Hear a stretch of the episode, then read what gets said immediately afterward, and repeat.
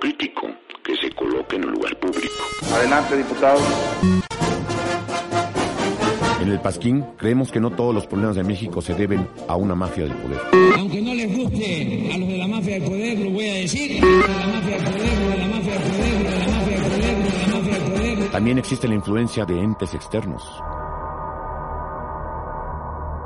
Como los aliens. Me convierto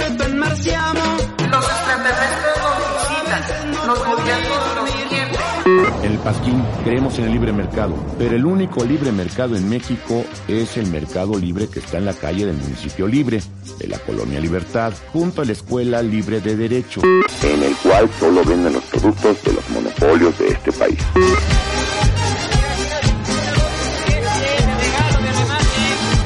Hacemos ya realidad la nueva grandeza mexicana.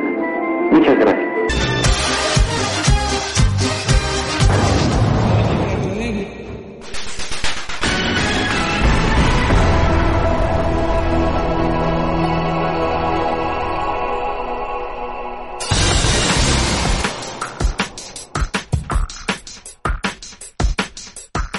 Una nota de conspiraciones, el búho.blogspot.com deja claro que todo el mundo sabe que el presupuesto de los partidos es un robo.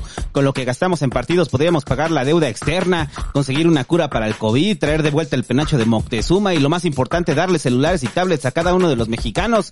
El presupuesto a partidos es tan innecesario que lo mejor es que solo existan dos partidos y sean patrocinados por los que más tienen dinero para que nos gobiernen súper ricos con intereses económicos realmente importantes, como traer de vuelta el penacho de Moctezuma. A robar y transar que el mundo se va a acabar. Si usted quiere salir de pobre, todo lo que debe hacer es meterse a la política. Sí, porque en la política todos son millonarios. No importa si usted es la que cuelga las donas o el que reparte propaganda. Prepárate para vivir una vida de lujos y excesos, con dinero, joyas, caviar, mujeres y hombres jóvenes y hermosos como esclavos sexuales. Recuerde que un político pobre es un pobre político. Y un estudio realizado por la Universidad de la Comunicación Campus Metro Chabacano descubre que la fidelidad política es para siempre. Al parecer los políticos tienen un gen parecido al del caballito de mar y se encargan de cuidar eternamente a sus hijos políticos y los hijos nunca los traicionan y siempre serán parte del grupo político. En el mismo estudio se encontró que también existe un virus muy parecido al COVID que hace jurar fidelidad a todos aquellos que alguna vez votaron por un partido. Próximamente se publicará en la revista Nature. La corrupción en la política es tan grande que todo, absolutamente todo lo que haga usted será corrupto, desde dar los buenos días hasta servirse al café del partido. Así que es mejor entregarse de lleno a la corrupción. No se preocupe, nadie lo puede delatar, porque todas, todos son corruptos. Es más, escuchar este programa lo hace ya cómplice, porque como bien sabes, somos corruptos, ya que el que no tranza, no avanza. Comprueban la existencia del rayo pendejador, ese rayo que controla a la gente a través de la televisión, controlada por los medios de comunicación, controlada a su vez por los empresarios, controlados a su vez por los políticos. El rayo pendejador es muy peligroso porque en las manos de políticos, como siempre pasa, se vuelve a la gente zombie, que vota siempre por ellos, no hay libre albedrío, no hay intereses económicos de las televisoras. No, señor, el rayo pendejador que controlan los políticos hace que la gente vote y nosotros sabemos la verdad, porque siempre que hay elecciones salimos con una venda en los ojos para que no se nos para que no nos pegue el rayo pendejador.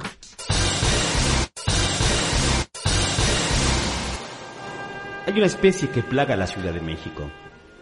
Es una especie en peligro de extinción. Esta especie es conocida como el pez caca. El pez caca inicia su trayectoria en las casas de la gente. Es ahí cuando el pez caca se encuentra con otros peces caca.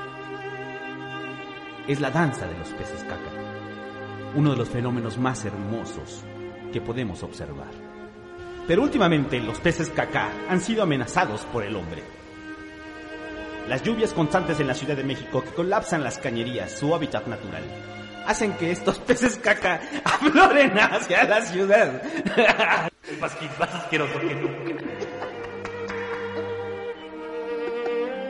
Pero bueno, ¿estás de acuerdo que sí? O sea, sí. Que es sea, el, el popodrilo dientes de lote.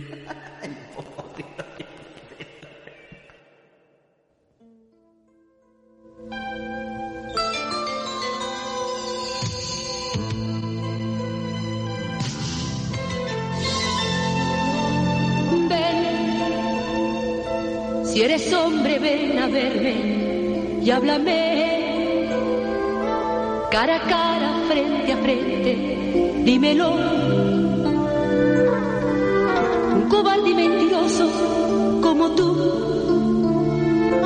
sin valor, sin dignidad. Yo, que he dejado todo por seguirte a ti, y te he dado mucho más que a nadie di.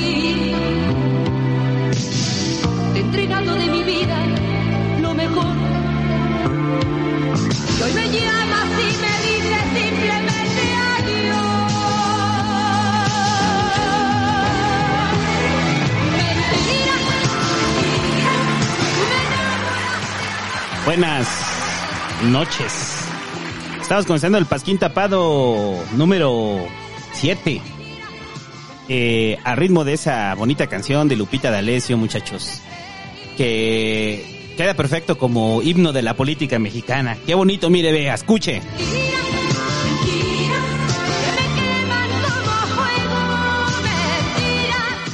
Ah, qué bonito. Hasta duele, güey.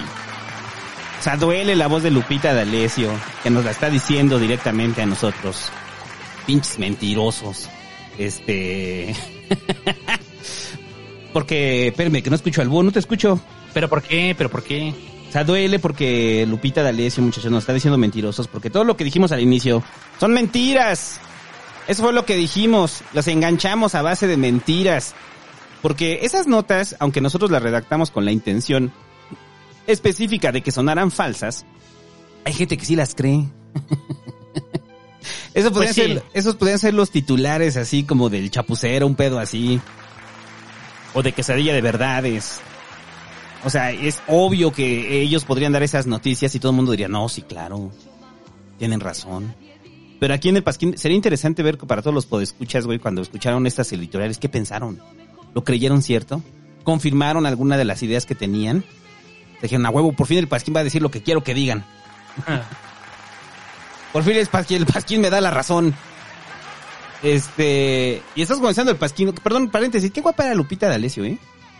¿Sí? Ahorita que estoy viendo el video, ay, no man, ese video se ve hermosa. Qué hermosa era Lupita D'Alessio y qué buena voz tenía, muchachos. Después no le pagó Hacienda sí. y se fue a la cárcel. y ahora su hijo es diputado. saludos, Sí, al dip- diputado. saludos al diputado Ernesto D'Alessio, muchachos. Este, que quedó como No el se llama Ernesto D'Alessio. Bueno, utiliza el Ernesto este, Vargas para diputado, pero toda su carrera ha sido Ernesto D'Alessio. O sea, utilizó el apellido de su mamá para darse a conocer, ¿no? Pero es el diputado. Anduvo en la farándula, sí fue actor y eso. Sí, factor y cantaba también. Pero, este, chafita, ¿no? Sí, de medio pelo. Pero, Ah, o sea, salió mejor político, ¿no? sí, que esas de esas cosas que cuando conocí al diputado Ernesto Vargas, muchachos, que me sorprendí mucho, dije, ay, güey, sí sabe. Sí, Sí, sí, pues sí es que- sabe, sí sabe la- y no tiene miedo a decir cosas. sí, O sea, sí, por- es cierto. parte fundamental de que no tenga formación como político. Saludos al diputado Ernesto Vargas o Ernesto D'Alessio, muchachos, como le guste decirle a usted. Este, y ya, el pasquín número, fantasmita, fantasmita, el pasquín tapado, este, siete, es traído gracias a sus mayoristas donaciones en Patreon, vaya al patreon.com del pasquín, este, patreon.com diagonal el pasquín, para que no le toque pasquín, este, recalentado, qué feo ese recalentado, un guácala. Nunca has Este comido, recalentado del feo, así, como tostadas recalentadas, imagínate. qué No, qué pinche horror. ¿Nunca has comido pancita recalentada? O sea, pancita Sí. recalentada, muchachos, pero del tercer día. Y aparte el pasquín tapado, cuando vea recalentado, es de 15 días, no mames. O sea, vean lo que pasó con el búho, casi se muere por comerse una gordita recalentada. ¿Y cuántos días tenía Sí. la gordita en el refri? Pues yo creo que fueron como una semana más o menos. Ahí está una gordita de una semana, casi mata al búho, muchachos. ¿Qué puede hacer por usted el pasquín recalentado? Le va a hacer daño. No, pero además uno no entiende, o sea, uno no entiende. Usted piensa que uno entiende, pero no. Déjenme decirles que ahora que estuve ahí en, en Oaxaca, sí me excedí. Es que una Oaxaca, cuando lo que es la comida, pues uno tiene que excederse. No hay más, ¿no? No hay más. Si, si vas a Oaxaca vas a comer este como degenerado. Eh, Es como, es como Sinaloa, o sea, también, si vas a Sinaloa y no comes como degenerado, pues también. Pero tiene que ser fresco, tiene que ser fresco, porque si no es fresco, este, hace daño. Entonces, consuma su pasquín tapado Exacto. este, fresco. Fresco, recién pescado. Entonces los que están, los que están escuchando ahorita el pasquín, están consumiendo el pasquín recién pescado, muchachos. Así como se lo sacan ahí de, de la marquesa de la, de la pinche hielera donde pesca usted su trucha. Así es el pasquín tapado. Entonces el pasquín recalentado, ya 15 días después hay pinche pescado echándose a perder en el refri. Ah, es como, es como comer mariscos en la costa o comer mariscos en, pues ahí en el mercado, ahí en el Estado de México, ¿no? Ahí en un mercado escondido que dices, pues estos mariscos de seguro son de hace 15 días, ¿no? O comer Como el pasquín para los que no pagan. O comer ostiones en el tianguis, güey. Esos ostiones que ya no sé por qué comen, que les echan limón. Este, en el tianguis. Pero bueno, ya, ya saben que de todos modos el pasquín llega a todos, aunque sea tapado, no llega a todos. Exacto, 15 días después recalentado, pero le llega. Y el pasquín tapado es traído gracias a, a Gabo Teja, a Giovanni Villalobos, a Wiki Mendivil, a Ever Cabrera, a Ardilla, a SNWNST, a Dustin López Martínez, a Diego Alejandro Campanero Negrete, a Andrés y... ajá, es que me falta uno porque luego me los acomoda mal aquí. Ah, ah, ah. Ay, perdón. Perdón, muchachos. Ya, ya está encarregado. Al Diego Rivera y ya, muchachos. Nada más al Diego Rivera faltaba. Este. Y ya. Ahora sí. Este. Recuerda que eran los reconocimientos pendientes del mes. Les damos sus reconocimientos conforme van cayendo aquí en el Patreon. Y ya en la semana les daremos su reconocimiento del Pasquín regular. Y ahora sí, ¿de qué va a tratar este programa, Hugo? Porque no es historia. Bueno, este. pues no, este no es de historia, o lleva poquito historia en algunos casos, pero en general más bien es, este, eh, hemos visto que hay muchos mitos sobre el quehacer político, ese sería como más bien, ¿no? Sobre el, sobre la actividad política. Este, hay, ha habido muchos mitos y bueno, pues desde cuando teníamos ganas de platicar de ello. Para los que ya tienen, mucho tiempo escuchando el Pasquín, pues muchos de estos argumentos ya los habrán escuchado pero también considerando que una gran mayoría no viene, o sea, tendrán que unos 30, 40 pasquines, que un año máximo que nos vienen escuchando, pues este, serán cosas eh, que a lo mejor ustedes no habían escuchado, sobre los mitos que hay alrededor de la política. Ampliadas. La política en México. ampliadas y adicionadas. Véalo así. Estamos poniendo este más vitaminas a nuestros argumentos, muchachos. Que ni siquiera Sí, son nuestros argumentos. Es, son argumentos de la democracia y ahorita los vamos a defender.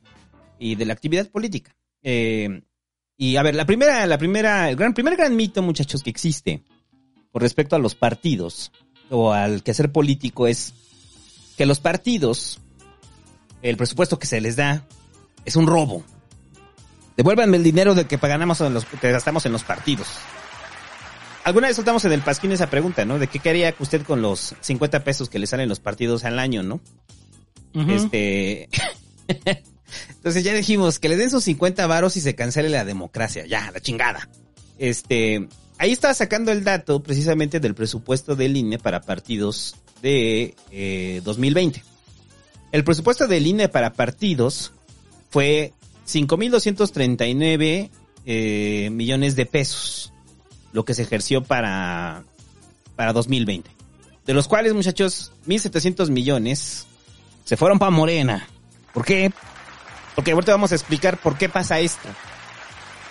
A ver, primero es, la, la, la idea es que todo el mundo cree eh, que los partidos, pareciera que todo el mundo gana, este, todos los partidos se meten en lo mismo, todos reciben el mismo dinero, este, y creo que es lo primero que tenemos que desmitificar, ¿no? O sea, esta creencia de que todos los, pareciera que todos ganan igual, o sea, que usted es partido, usted es el PRD, tenga, le toca lo mismo, ¿no? O sea, partimos el dinero para todos, que eso ha sido una de las propuestas que se han hecho. Sí. O sea, la idea de que el presupuesto de partidos se destine de forma equitativa entre todos los partidos, ¿no? Y no sea... Es un... Ajá, sí. No, y no sea conforme a, a, a lo grande que son, ¿no? O a cuánto representan. Pero primero, ¿por qué no explicas esta regla? Eh, es un viejo debate, pero bueno, a ver, la regla es este de lo de mm, ya lo he explicado, a ver rápido. Es- esto viene desde la Constitución, ahí dice que el presupuesto a los partidos tendrá que repartirse eh, y tendrá que ser considerado siempre en el presupuesto este sobre la base de el 45% de la UMA, antes era del salario mínimo, multiplicado por el padrón por el padrón este electoral. Creo que ahorita anda sobre los sobre los 7 mil millones, algo así, el presupuesto de partidos. Este, eso es lo que dice la regla. Entonces los partidos pues tienen derecho a ese, a ese presupuesto. ¿Cómo se reparte? Bueno, de acuerdo al número de partidos, el 30% se reparte, el 30% de ese, de esa bolsa, de ese presupuesto, se reparte en partes iguales. Y el otro 70% de acuerdo a la, vota, la última votación que hayan tenido. Entonces, obviamente un partido como Morena, que sacó como el 50% de votación, pues se lleva de ese 70 que platicamos, de ese 70% que se reparte proporcionalmente, se lleva la mitad, ¿no?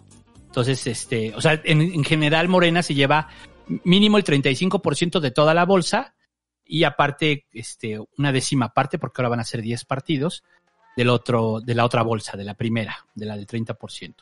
Bueno, pues este, eh, eh, entonces, ¿qué sería? ¿Un, qué? ¿Un 48%? Sí, ¿verdad? Algo así. Ah, no, una décima parte. Entonces se lleva el, el 45% en general se está llevando Morena. Bueno, y así todos los partidos. Este, ¿por qué tienen recursos los partidos políticos? Hemos platicado de ello ya aquí en el, en el Pasquín Tapado, el asunto de la reforma política, la reforma política del 77, ya lo platicamos. Pero, este, en esencia, pues lo que se hace es repartirles a los partidos para que tengan para sobrevivir. Eh, hay gente que dice que los partidos no deberían tener este dinero del erario, eh, porque pues no tendríamos por qué pagarlos. Esto es porque hay una idea bien sustentada de que los partidos políticos pues no tienen, no hacen mucho, no trabajan mucho. Ese es algo que es cierto, eso sí es cierto, este, eh, esa idea. Pero sí hay cosas que, que, que sí hacen los partidos políticos. Pero bueno, a ver, síguele si quieres. En el caso del, eh, de lo que hablábamos del presupuesto que estará ejerciendo en el 20, eh, más para que se den una idea de acuerdo al porcentaje de votaciones que reciben los partidos.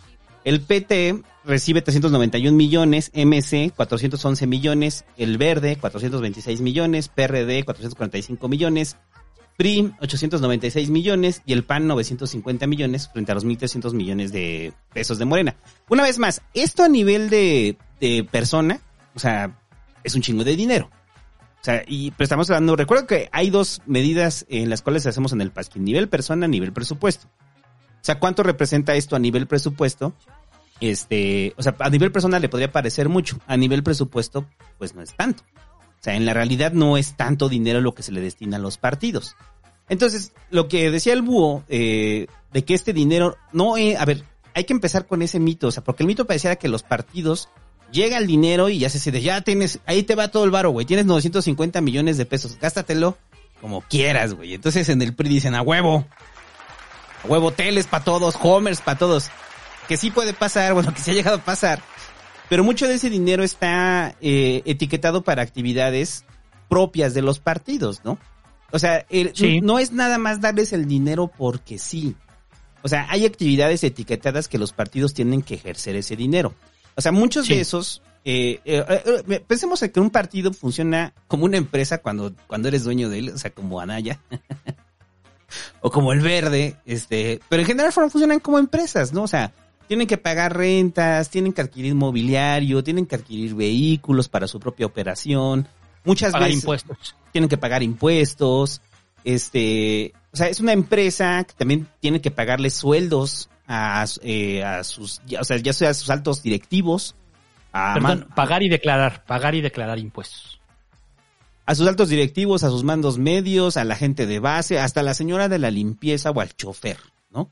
Señora de la limpieza, porque pues sí, las sedes se limpian y entonces ahí tiene que ir la señora de la limpieza a limpiar la sede nacional del PRI y a recoger los cadáveres, muchachos. ¿Usted cree que en las épocas del prismo salvaje no iba a decir, oiga, doña Concha, que le dejé un muertito ahí en la oficina, entonces ya ha llegado de, ay, otra vez, otra vez licenciado, y ahora va limpiando ahí con el apiche, con el trapeador, ¿no? Este, para eso es el dinero de todos los partidos. O sea, el, el, el- dinero no, no se los otorgan en una bolsa como de Rico, Rico Macpato, con un símbolo de pesos, ¿no? Dejan claro. Entonces, estas actividades, eh, digamos que está lo que se diría como gasto ordinario, que el gasto ordinario de los partidos implica el funcionamiento del partido, y también, este, las actividades específicas, ¿no? Que ahí es donde hay más candados para justificar, porque ah, también eso es claro, o sea, los partidos, es, este, esta bolsa o este dinero eh, tiene, deben de justificarlo, ¿no? Sí. O sea, no, no es nada más de que me lo diste y te digo, ah, sí me lo gasté en esto. No, tienes que comprobar que ese recurso lo gastaste. Ahorita vamos a hablar del asunto de la corrupción, porque ese sí, o sea, es un fenómeno que pasa claramente en los partidos, ¿no? O sea, hay, corrupción, sí. O sea, eh, inclusive la expresidenta de, de Morena, o sea, se J.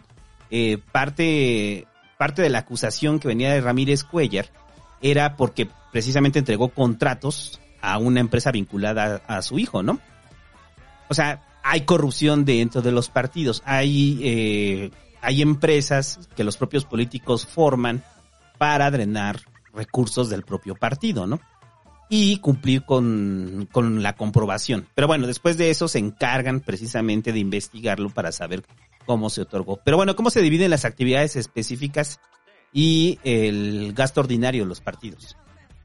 Este, se, se divide en dos, algo que se llama actividades específicas, que incluye el gasto en capacitación a mujeres, a jóvenes y a, este, y a la ciudadanía en general. O el partido está obligado a dar capacitación para, obviamente, eh, pues tienen varios, uno de ellos es para que los jóvenes no se rezaguen y no se haga la política de viejos, porque luego los viejos dicen, es que no hay buenos políticos, no hay jóvenes buenos, tenemos que seguir nosotros. Ese es algo muy común que dicen los políticos de, de los, los jefes de las tribus.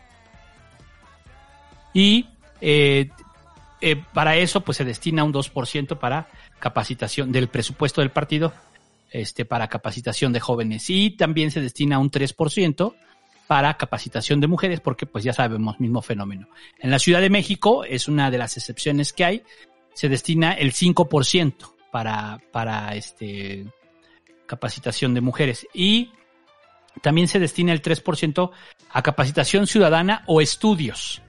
Estudios que sean, este, pues para, o sea, no sé, de ecología, de impacto urbano, etcétera, que le sirvan al partido. Entonces, así es como se lo puede, se lo puede gastar el partido. Ajá, bueno. Esos son los etiquetados. Y todo lo demás es gasto ordinario, que es el gasto del día a día para pagar la nómina, para pagar las, para pagar el partido. Y hay el gasto de campaña, que el gasto de campaña es un tercer rubro, que es, ese dura tres meses durante el tiempo que dura la campaña y les dan la misma cantidad que les dan cada mes al doble. Pero durante, antes era todo el año y, y pues sí, todo el mundo dijo, no mamen, porque les dan todo el año si nada más hacen campaña. En ese entonces todavía eran como cinco meses. Ahora que se ha, ha habido una reducción, les dan tres meses de, de, gasto de campaña a los partidos. No es una gran cantidad, pero si eres un partido grande, pues sí, sí es una gran cantidad también. La mayoría de esos eh, recursos que entran al partido, como decía, tienen que ser comprobados, incluyendo los gastos de campaña. Y ahí es donde, Todo debe ser comprobado. Y, y, y, en los gastos de campaña es donde de los procesos de fiscalización eh, son más fuertes, ¿no? Eh, precisamente para que esos recursos este, no se utilicen en la compra de voto. O sea, eh, ya lo ha dicho el doctor Adán de la Peña, pero no sé si lo ha dicho en el Pasquín, pero este recuerden que él es un enamorado de, lo, de, de la transparencia. Ajá, así ¿no? liga. Recuerden que así liga el doctor Adán de la Peña. el bar dice, pero, soy un enamorado de la es, transparencia y tú. No, pues a mí me gusta coger, güey. O sea, no. Ajá, pero el doctor Adán de la Peña ya le gusta la transparencia. Entonces a él pues le gusta la transparencia y este es un enamorado de la transparencia y este y bueno pues él, él dice que la entidad eh, pública más este fiscalizada son los partidos políticos. O sea, no hay Secretaría de Estado, no hay universidad, no hay órgano desconcentrado, no hay eh, instituto autónomo, no, no, no. O sea, todos esos que dependen del presupuesto de todos, el que más es fiscalizado es los partidos políticos. Preci precisamente por la desconfianza que hay, ¿no? O sea, porque si hay, hay, eso tampoco podemos dejar de lado. Hay una desconfianza, una desconfianza fuerte de la ciudadanía sobre el uso del de, de dinero en los partidos políticos. Tanto que llega, que lleva a estas afirmaciones como que no deberían de existir, como que no debería existir el presupuesto de partidos, como que todos se lo roban, como que todo el dinero va para sus bolsillos, o sea, parte de la fiscalización es producto de esto, ¿no? También de una historia de corrupción también al nivel de partidista, porque eh, ya lo mencionamos en algún pasquín, el, de los partidos que surgieron este, entre ellos el Partido de la Sociedad Nacionalista, que es el mayor ejemplo, este, de partidos que surgieron, sí, perdieron el registro y sí hicieron corrupción y se quedaron con gran porcentaje de esos recursos. O más bien no se quedaron, es, no los pudieron comprobar. Entonces, no pudieron comprobar en qué se los gastaron, ¿no? Y de repente encontraron que mucho de ese gasto se hizo en eh, empresas vinculadas a gente que integraba el partido, ¿no? O sea, lo que es que esta fiscalización no, no es porque sí, y se ha ido perfeccionando con los años y se ha vuelto más estricta con los años, ¿no? O sea, porque en un inicio era este más laxa, ¿no? O sea, el, el- ¿cuándo vienen realmente los cambios fuertes en la fiscalización de partidos? Luego del 2006, ¿no? Yo creo que después de dos, sí, de 2006 para acá se, se empezó a poner, a los partidos les empezaron a, fiscalizar muy cabrón y a ponerles muchas reglas. Porque sí, o sea, hubo casos de los partidos que sí se pasaron de pendejos. hay que decirlo, por ejemplo, el caso, ya lo, ya lo hemos comentado, el caso del partido de la Sociedad Nacionalista. Pues este cuate hizo el partido, todos los, los bienes los puso a su nombre y al final se quedó incluso con los bienes, ¿no? Del partido. Este, ahora ya no se puede. Ahora cuando un partido quiebra, o el partido entra en proceso de liquidación y este y tal cual, proveedores son hasta el final, primeros sueldos, luego dicen de lo que de tu presupuesto, pues este se paga solamente, eh, por ejemplo, este 60 centavos por cada peso. Entonces a proveedores si alcanzan al final les pagan 60 centavos de cada peso, así a todos, ¿no? Pero lo primero que protegen es este a los trabajadores del partido. Pero entra en un proceso de liquidación igual y los bienes se rematan y, y el, el dinero regresa al INE y el INE este, tiene algunas fuentes de distribución como este, el tema de ciencia y tecnología, ¿no? Que Ser- las, los- la- las multas de los partidos se van a ese rubro, ¿no? O sea, lo que alcanzan a recuperar, también hay que decir eso, porque muchas veces no recuperan mucho, ¿no? O sea, o lo que alcanzan a rematar. O sea, o sea, cuando, por ejemplo, en el caso del Partido de la Sociedad Nacionalista, lo que que recuperaron realmente fue poco, ¿no? A comparación de todo el presupuesto que se les había dado. Porque no estaba regulado, hasta después de eso se reguló. A Sí. partir de lo del Partido de la Sociedad Nacionalista, que fue en el, en el 2000, cuando pierde el registro, este, y se dan cuenta de eso, empiezan, a, empiezan la discusión y se regulan que los bienes del partido, pues no son bienes de, de una persona, sino regresan en todo caso, este, como parte del- de la liquidación. Y ahora usted se preguntará, ¿por qué es necesario que haya presupuesto a partidos? Ya lo decía el búho de eh, producto de la reforma electoral, en la cual se plantea pues que frente a un régimen eh, totalitario, pues se necesitaba la, la entrada de nuevos actores políticos para generar una estabilidad política en el país. Eh, que, que no puede decir, no vamos a decir que no sea viciado, o sea, tenemos ahí partidos familiares como, como el Verde, o, o partidos que han ido y vuelto y que pareciera que han estado ahí siempre, pero que también a veces se mueven como empresas, que puede ser el PT o MC, pero son los, las formas de participación que alternas que tenemos al viejo régimen, ¿no? Eh, no, no sabemos cómo hubiera sido, pues no, bueno, sí lo sabemos, perdón, hablamos en la historia de las izquierdas, ¿no? En el caso del Partido Comunista Mexicano, ¿no? Sí. O sea, Sí. o sea, la historia del Partido Comunista Mexicano, pues es también la historia de un partido sin dinero. O sea, sin dinero, o sea, sin, sin, sin dinero, sin recursos para que pudieran participar abiertamente. Entonces, ¿eso qué hacía? Pues que viviéramos en un régimen, eh, que, que, que lográramos, que, perdón, que no saliéramos de un régimen de 70 años, ¿no? En la cual el O sea- partido único era el único que tenía acceso a esos recursos, ¿no? Es que, o sea, a, ver, una de las cosas que hay que entender es, este, tanto el caso del, del financiamiento de los partidos políticos como el caso de los plurinominales, lo que hicieron fue acortar la brecha respecto al PRI a través de los años. Tanto del PAN como de la izquierda, como tanto de la derecha como de la izquierda. O sea, la derecha no tenía realmente oportunidades de ganar una presidencia, era muy difícil. Este, sin embargo, estas reformas, hasta antes del, 70 y, del 77, no tenían forma de ganar nada, ni una presidencia, ganaban algunos diputados, etcétera. Tanto esas reformas, esas reformas pues, ayudaron también a la derecha, también ayudaron al PAN, o sea, ayudaron a sacar al PRI, al final de cuentas, eso fue lo que pasó. Ahorita... Eso con que gobernaron mal, con que hubo un hartazgo, sí, pero al final tenía ya estructuras sólidas, pagadas, consolidadas, cuadros formados, etcétera, ¿no? Ahorita te podría decir un chairo, este, Pero no es cierto, Búho. Eh, Morena se construyó gracias al apoyo de la gente, no necesitó recursos. La gente que siguió a Andrés Manuel, este, puso de su dinero, puso de su esfuerzo. Pues claro que no, muchachos. No, no, no. O sea, a ver, O sea, hay que ser claros. El presupuesto de partidos en la carrera política de López Obrador fue vital, vital todo el tiempo. O sea, en- el presupuesto de partidos siempre fue importante en la carrera política de Andrés Manuel. Claro, ahora como ya llegó a la presidencia, dice, no, pues ya está muy alto el presupuesto de partidos. Pero no es cierto, eso no lo dijo en el 90 y, en la reforma política del 96. Este, eso no lo dijo él, ¿no? Sí. Eso no lo dijo él. O sea, no, en la de 90 y, no, la de 93, ¿no? La de 94. La reforma política de 94, la que se hace justo antes de la elección. Ahí es donde se acuerda el tema de los... No es cierto, fue la de 96. La de 96.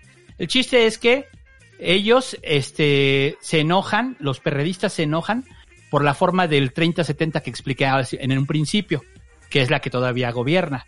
Se- ahí ellos se inconforman y decían que no. Y tanto él como Calderón, los dos se salieron eh, de la negociación, se salieron de esas negociaciones. Al final terminaron aceptando. Ajá, entonces, el- la idea de que puede haber movimiento, pues, un ejemplo presente, el caso de Kumamoto, ¿no? Que se construyó un movimiento independiente, que sí se dieron cuenta que, que necesitaban los recursos de los partidos, que necesitaban conformarse como partido, aunque el discurso fuera, no nos vamos a conformar como partido. ¿Por qué? Porque jugamos en unas reglas electorales. Y estas reglas electorales, pues, obviamente si te vas a lanzar sin recursos, una campaña cuesta, un movimiento cuesta, ¿no? Entonces, Sí. eh, el primer gran problema, que por eso lo decía en la editorial, es si entonces nosotros eh, decimos que el, el presupuesto de partidos no debe de existir, pues entonces ¿quién va a pagar? Y en un país eh, cooptado por el crimen organizado, pues la gente que tiene dinero es el crimen organizado y los empresarios.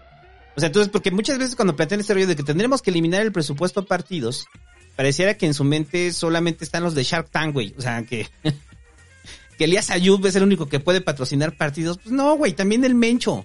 O sea, también el Mencho puede patrocinar. Oye, Santo, pero eso ya pasa. Sí, ya sabemos que ya pasa y pasa mucho en los municipios. Pero no es lo mismo cuando pasa en los municipios que pasa a nivel de, de- de todo el país, ¿no? Y Pero vamos a suponer, o sea, vamos a suponer que no.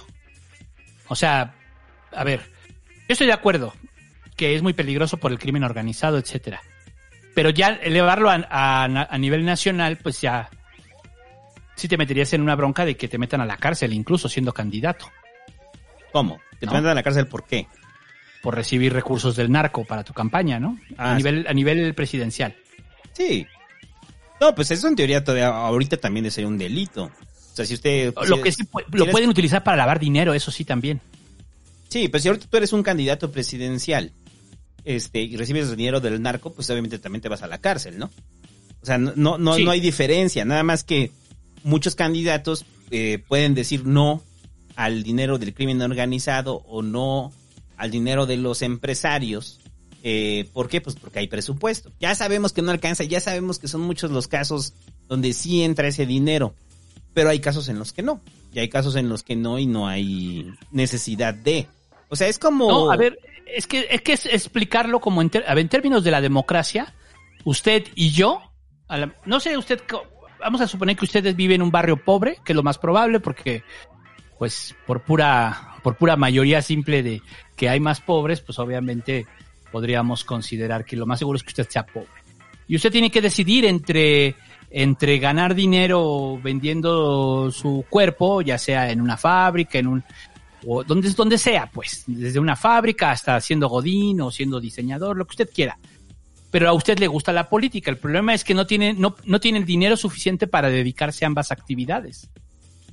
Entonces, qué bueno que haya un presupuesto, aunque sea chiquito, aunque se lo chinguen al final los dirigentes de los partidos, aunque al final esté mal ejecutado, que se lo den solamente a sus cuates. Con todo y eso, sí tienes, tienes más probabilidades de meterte a un grupito de esos, a un grupito, a una, a un grupo de poder dentro del partido y que te cubran económicamente de esos recursos del partido y entonces dedicarte a hacer política porque te pagan para ello. Pues está chido, está chido. Y si eres bueno, pues ojalá crezcas y ojalá te vuelvas alguien importante. Pues sí, está bien. O sea, yo no le veo miedo. Yo, yo creo que todo esto viene amarrado como del tema de ser político está mal, dedicarse a la política está mal y este y criticarlos es lo correcto, ¿no? Es así, eh, ¿cómo, güey? O sea, ¿no? Sí, y, y, y una contradicción que creo que va a ser recurrente en todo este programa, eh, que queremos políticos profesionales, pero no queremos pagar por ellos. O sea, no queremos pagar su formación. O sea, el dinero que se utiliza en los partidos para formación de nuevos cuadros o de nuevos militantes, de jóvenes, de mujeres, pues no queremos pagar por ellos. Entonces, como no queremos pagar por ellos, eh, pues que se formen solos, ¿no? O sea, es como cómo se enquista la cultura de la meritocracia en el sistema político, ¿no? Sí. O sea, eh, o sea, tú sal adelante por ti mismo, o no necesitas este apoyo de ningún partido ni del gobierno para crecer políticamente. No, pues sí lo necesitas. O sea, sí lo necesitas y muchos de esos políticos que podemos ver ahí, eh, no todos, pero sí muchos de ellos vienen de, es, de, o sea, les ha permitido crecer, entre ellos el presidente. O sea, el presidente se sirvió de un sistema político en el cual le permitió dedicarse a la política de forma profesional sin necesidad de estar chambeando, ¿no? O sea, porque Sí. el presidente, o sea, usted puede ubicar sus trabajos, o sea, sus trabajos pues fueron dentro de la propia estructura gubernamental. Pero el O del presi- partido. o del partido, o sea, pero, pero el presidente nunca diga, o sea, no es como el güey que dijo, no, es que yo vendía playeras. Y luego ya me, me gustó, gustó vender playeras y luego vi que había negocio y pues, imprimí yo las primeras playeras que decían bienvenido a Tabasco. O sea, pues no, pues el presidente se valió de ese sistema. Y entonces es lo que pasa también muchas de las críticas con el PAN, ¿no? En el, en el que el PAN, eh, cuadros más como de la historia del maquío, ¿no? O sea, que dicen, ah, pues es que el maquillo era un empresario que no le debía nada a nadie, no necesitaba presupuesto. Pues sí, pero era un empresario. Y, y sí romantizamos al maquillo, pero se nos olvida que pues tenía la visión empresarial, ¿no? No, a ver, es que también la otra es ser claros. En un sistema como el estadounidense, donde, donde no hay recurso a partidos políticos y los partidos viven de las donaciones, pues ¿quién hace las donaciones? Pues los empresarios. ¿Empresarios para qué? Pues para que les legislen cómodo. Sí. Porque los empresarios quieren que les legislen cómodo a su negocio. Oye, güey, pero este que tus papas adobadas traen glisofato. Ah, no importa, güey. ¿No? O sea, este, saben más chidas. Y al Bien. final, pues, en, en ese proceso, pues se han ido un chingo de cosas. Sabemos cómo cabildean abiertamente en Estados Unidos todos los corporativos, las, las farmacéuticas, este, las cigarreras, los que venden alcohol. O sea, y todos tienen pues sus cabilderos y van y cabildean. Y al final, pues, pues yo te pagué la campaña, güey, ¿no? O sea, perdón, o sea, yo soy de tus patrocinadores y así funciona. O sea, ese, ese es el capitalismo llevado a la política en su máxima expresión. Este es la privatización de la política, de hecho. Es la priva- o sea, porque además la privatiza solo a, a la condición de tener o no dinero. Y esto, es- esto de eh, deja corta de tajo a los pobres. Oye, y Obama cómo le hizo y Alejandría cómo le hizo. Son garbanzos de a libra. Son, Sí, es garbanzos. decir. O sea, Lejos de Obama, todos los presidentes pues eran ricos. eran millonarios todos. Ajá, o de, todos. o de- o- y de familias acomodadas, ¿no? Eh, Sí. Entonces, cuando se habla del establishment gringo, se habla de eso precisamente. Se habla de eso. Se habla de grupos de políticos, de familias adineradas que controlan la vida política de un país. Entonces, no, obviamente no nos podemos comparar con los gringos porque los gringos sí tienen muy, este, muy en su fundación el American Way, ¿no? O sea, de que si son empresarios es porque son chingones, ¿no? Porque encontraron las oportunidades, no porque hayan heredado. Este, no, porque trabajaron duro para, para lograrlo, ¿no? Pero en un país como México, en el cual eh, sabemos que el gran porcentaje de la población es pobre, pues la única posibilidad que tenemos de que surjan nuevos cuadros políticos, pues es a través de la intervención del propio Estado, ¿no? El propio Estado que logre repartir recursos para que se formen nuevos políticos, porque si no, por eso digo, es, inco- es, incongruente que digan eso, o sea, es incongruente que digan, queremos mejores políticos, pero que se los paguen de su bolsillo, güey. Los que pueden pagarse de su bolsillo son las clases altas. Entonces, no, no, queremos a alguien del pueblo, güey. O sea, tú, o sea, es que quieren al güey, o sea, tal cual, quieren al taquero, o sea, su historia de político perfecto es esta. El güey que empezó vendiendo tacos de canasta en una esquina, así porque siempre empiezan vendiendo tacos de canasta en una esquina o tacos en una esquina, güey. Entonces les da muy chido, güey, y de repente el güey y yo nos ponemos a vender tacos de canasta, ¿no? Y de repente ya hacemos los tacos del pasquín, ¿no? De repente compramos dos bancos y de repente ya tenemos un local y ya nos va bien chido y luego abrimos otro local y ya nos va bien chido. Y entonces ya nos empieza a ir mejor y entonces este, a partir de eso nos formamos, ¿no? Y hacemos la universidad y, y destacamos y después nos metemos a la política y después decimos que vamos a cambiar las condiciones y después de eso este, pedimos el voto de la gente sin partido, pues, sin presupuesto para partidos, ¿no? Esa es la idea de un partido, de un político perfecto en México. O sea, Pues sí, pero eso no existe. pues sí, exacto. O sea, es Que eso no existe, o sea. o sea, queremos que seas preparado, pero a la vez que seas preparado, que seas del pueblo, ¿no? O sea, Sí, o sea, los dos, o sea, Calderón y el PG han vivido, o sea, hablando de ellos, por ejemplo, lo que representan la izquierda y la derecha, pues los dos han vivido del presupuesto de los partidos y con sus aciertos y sus errores, pues los dos son o, han, o fueron, en el caso de Calderón y el PG actualmente es, pues el liderazgo más importante de, de, de, de un polo político en este país. Y eso fue gracias a que se pudo. A que, o sea, no, o sea, yo no me imagino al peje diciendo, pues es que me voy a ir a atender el negocio de la familia y, o sea, y hago y, política este, en mis tiempos y hago libres. política en mis tiempos libres. Pues sí, güey, a lo mejor sí lo hubieras podido hacer, pero entonces tu nivel de participación, de, de tu nivel de involucrarte, pues es menor, porque pues tu prioridad es comer, tu prioridad es el negocio, ¿no? Entonces sí es, es, es, es, es un tema complicado, yo creo que es complicado, va a haber muchas críticas, me queda claro en los comentarios, va a haber quien diga, este, que no, que ni madres, que hay que quitarle, como lo debo, ¿no? Este, No, pero ya- yo, yo digo que la mejor reforma que la que proponemos aquí en el Pasquín, reforma Pasquín, es para todos aquellos que se quejan del presupuesto a partidos, va, está bien, güey, que les regresen sus 50 pesos al- al- eh, anuales, que les hagan un reembolso de 50 pesos anuales, pero no pueden votar. la verga, güey. No, si no quieren sí. participar, pues que no voten ya, la chingada, Está ¿no? bien. O sea, les regresamos sus... O sea, que tú tienes dos, dos opciones. O vota o le regresamos sus 50 varos. Entonces va a haber un chingo de bandas y... No, mis 50 varos, no mames. Para donarle al Pasquín. alcanza para una chela, para donarle al pasquín. Para ponerle... Para pagar el Patreon del Pasquín. No, a la verga mi voto. Voy a pagar el Patreon del Pasquín. Pues porque se quejan tanto del presupuesto a partidos como si realmente fuera muchísimo dinero. Repito, pareciera que es mucho dinero. No lo es. A nivel de presupuesto. Ah, perdón.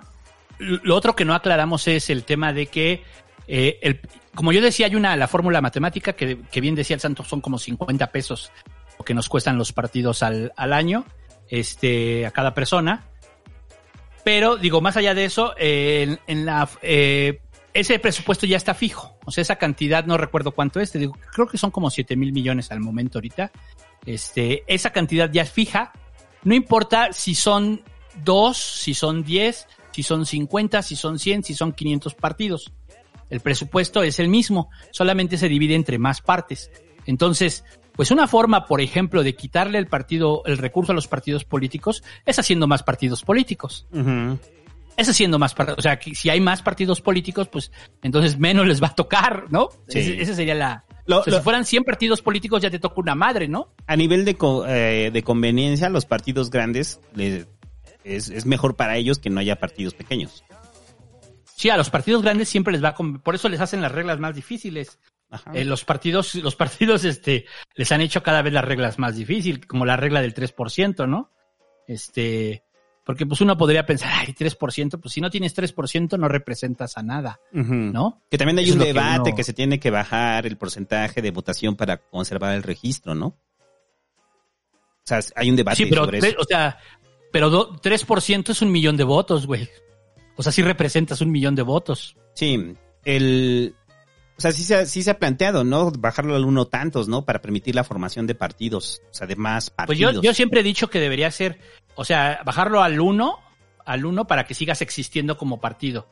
Y ya si quieres acceder recurso, que sí sea el 3%. O sea, este, Sí, porque también creo es- que eso sería. Eso eh, ayudaría a que hubiera muchos partidos. Sí, la, la, la solución no está en... O sea, la solución no está nada más en chingar al, al partido grande, ¿no? O sea, el, el- de quitarle presupuesto porque sí, porque si no eso nos va a abrir la puerta a tener chingos de partidos, ¿no? Y chingos de partidos que bajo la dinámica en la cual luego se mueven de corrupción, pues sí puedan ser cajas chicas para, pues, familias, ¿no? Eh, pues como pasó, pues. Este, y ya, porque ya nos tardamos de este tema. Este, bueno, este mito, algo más de este mito. ¿Quieres agregar algo más de este mito? No, Pues que, que, o sea, en serio, ojalá, yo siempre se los he dicho, además ustedes pueden fiscalizar a su partido, ¿eh? al que ustedes quieran, agarren un partido, digan, me gusta este partido, y ustedes lo pueden fiscalizar, hacen las solicitudes de información, y ustedes pueden cruzar las cuentas, y este, el partido tiene que responder. Si usted hace una solicitud de información de, al partido de, al verde de, de tu comunidad, y, a ver, quiero saber cuánto dinero te gastaste en capacitación sobre, sobre medio ambiente, ¿no? Yo no o, en, o en qué, o en qué rubros te gastaste tu capacitación. Ajá. Yo no, yo no creería que las solicitudes de información no llegan. Uf, llegan un chingo. O sea, nosotros partidos- de que no, hemos les de llegan partido, cabrón. cabrón, ver, o sea, Les cabrón. llegan otra cosa que no dijimos, todos los partidos políticos tienen multas. Todos. Y la multa es, te la descuentan de tu, de tu prerrogativa mensual. Y lo que habíamos dicho, que este dinero se va a, a, este, creo que se va al CONACID, ¿no? Ese dinero de las multas. Que, que, o sea, es un dinero que no le... Todos los partidos políticos tienen multas porque están muy fiscalizados. Algunos están mucho más profesionalizados en las áreas de, de, de, fisc- de finanzas, etcétera, o sea, de comprobación de gastos, pero aún así todos los partidos tienen multas. O sea, es un- una cosa cabrona para ellos. O sea, todo, todo, toda la reforma que hubo en torno a los partidos se volvió algo muy cabrón. Y ya eso nos lleva al segundo punto.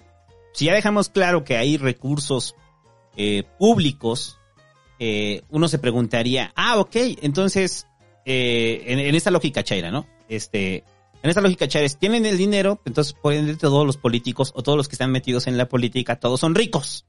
No hay más. O sea, usted conoce un rico, pues es político, no hay más.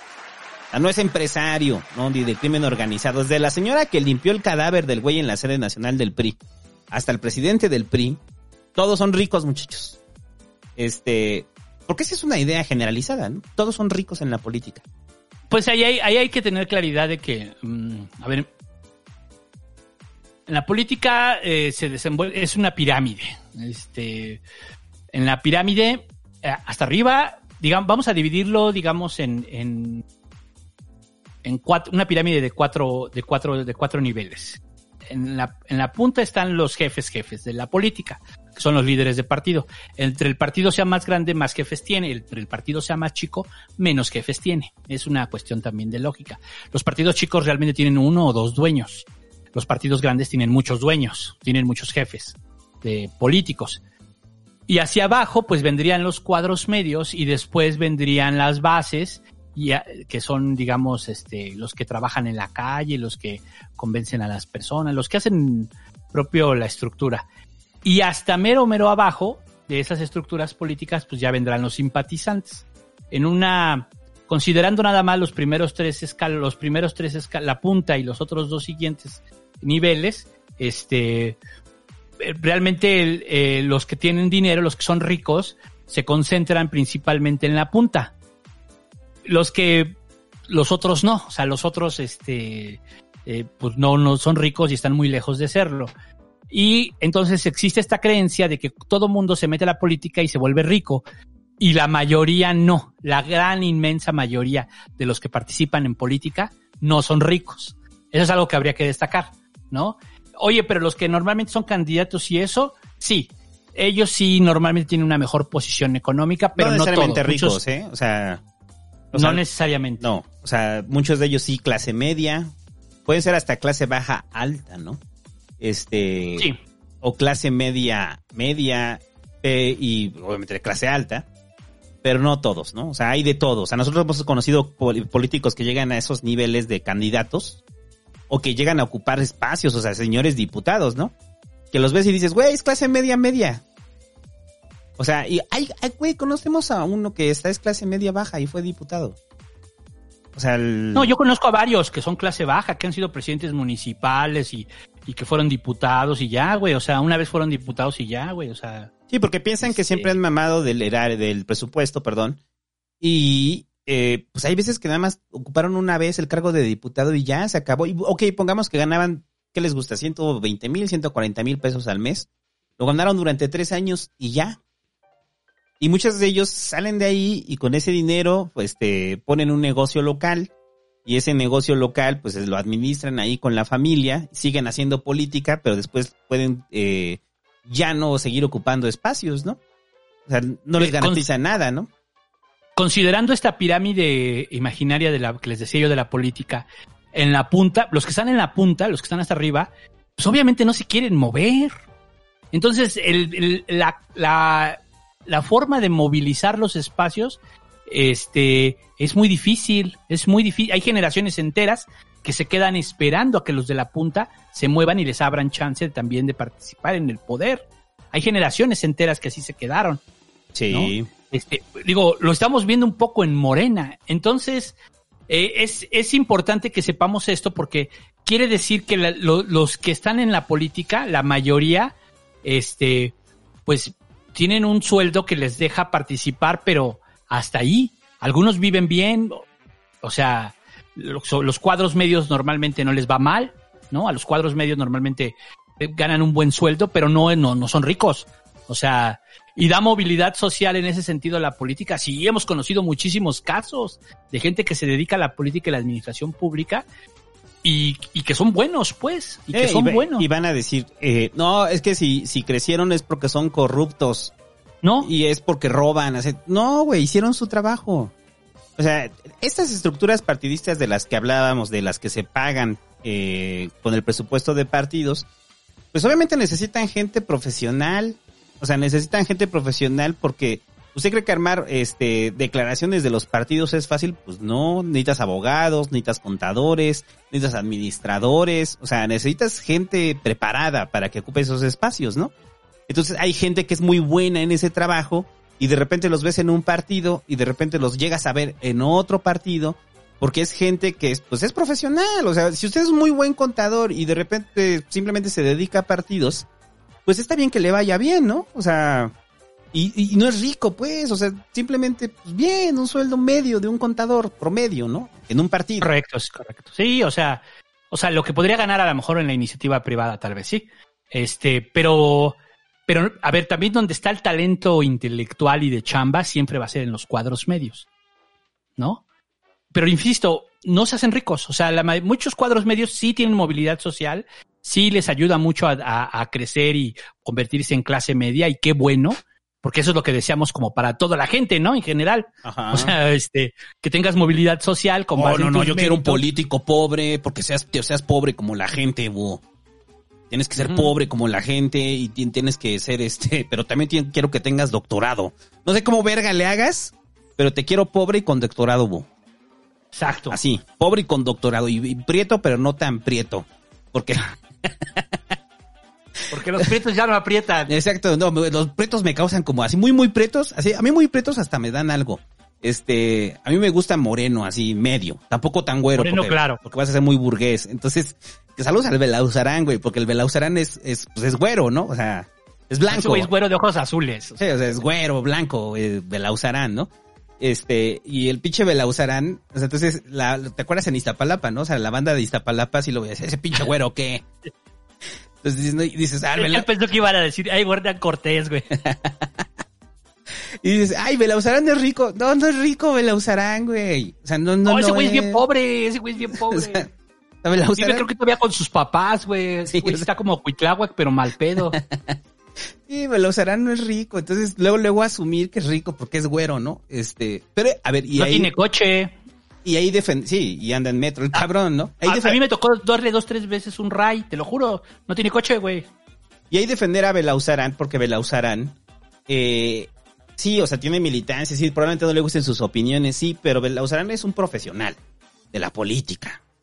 Sí, y escribe un Y chingo. es bueno, o sea, pues sí es bueno. Sí, o sea, ha es estado ahí, ha, ha sido como buen asesor y no, no es millonario, güey.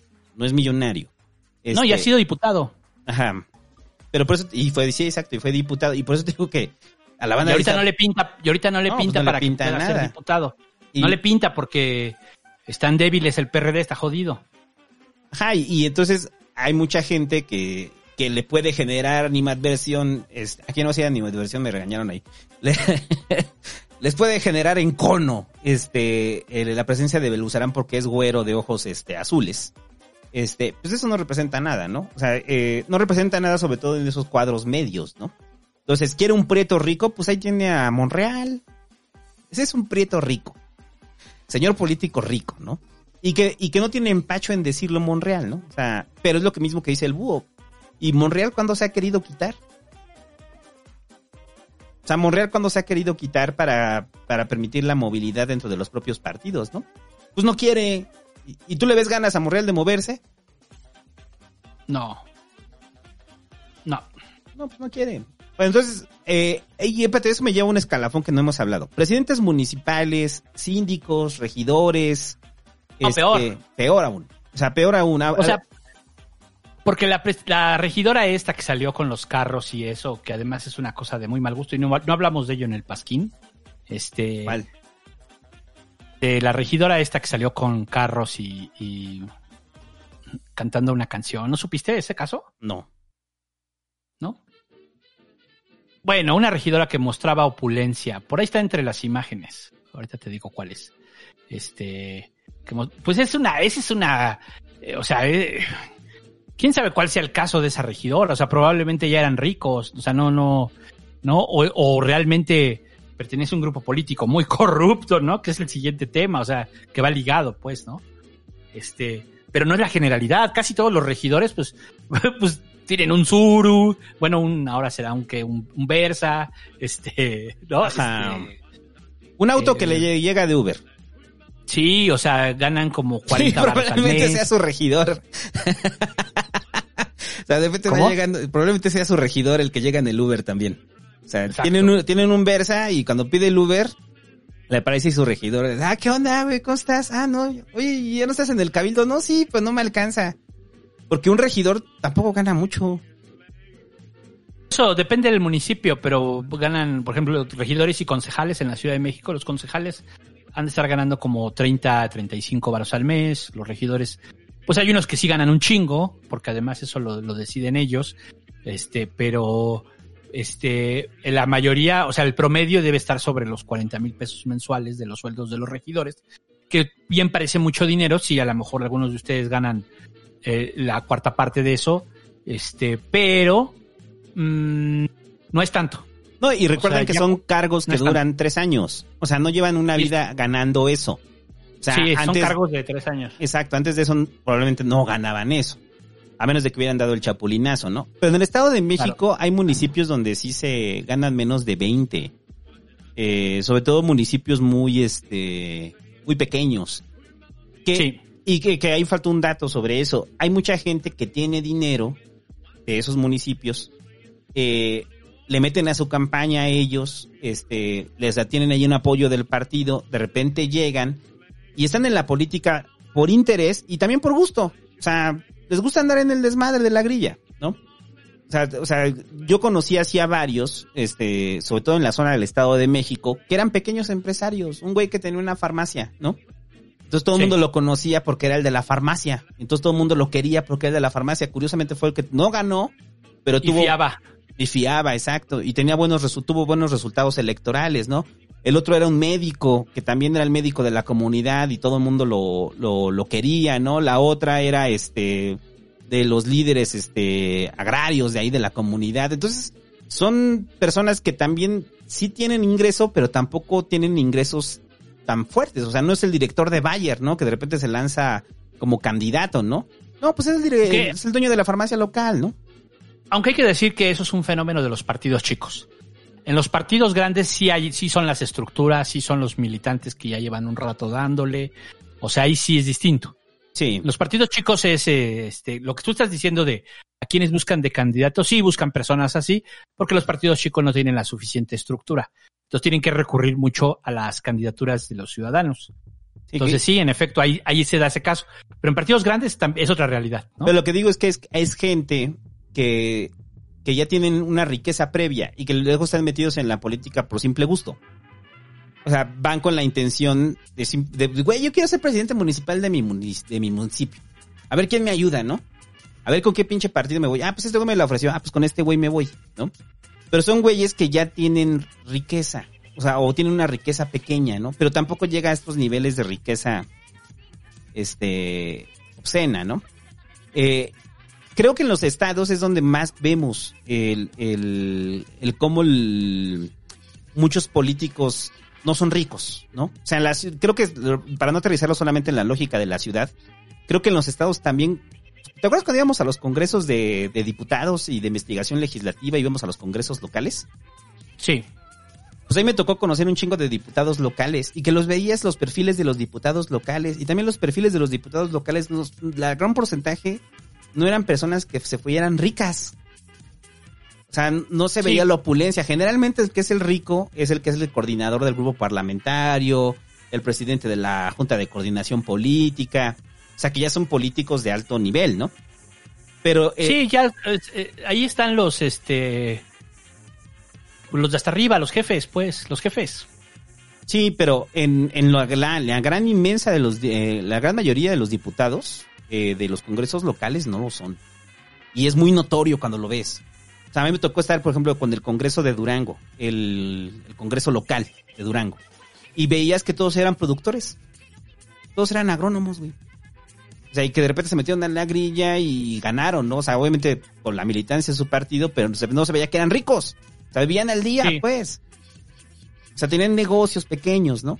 Entonces, aquí la idea que, que simplemente por el hecho de tener un cargo público ya eres rico. O sea, es que como que pareciera que hay una diferencia entre la burocracia y la política, ¿no? O sea, la gente lo ve así.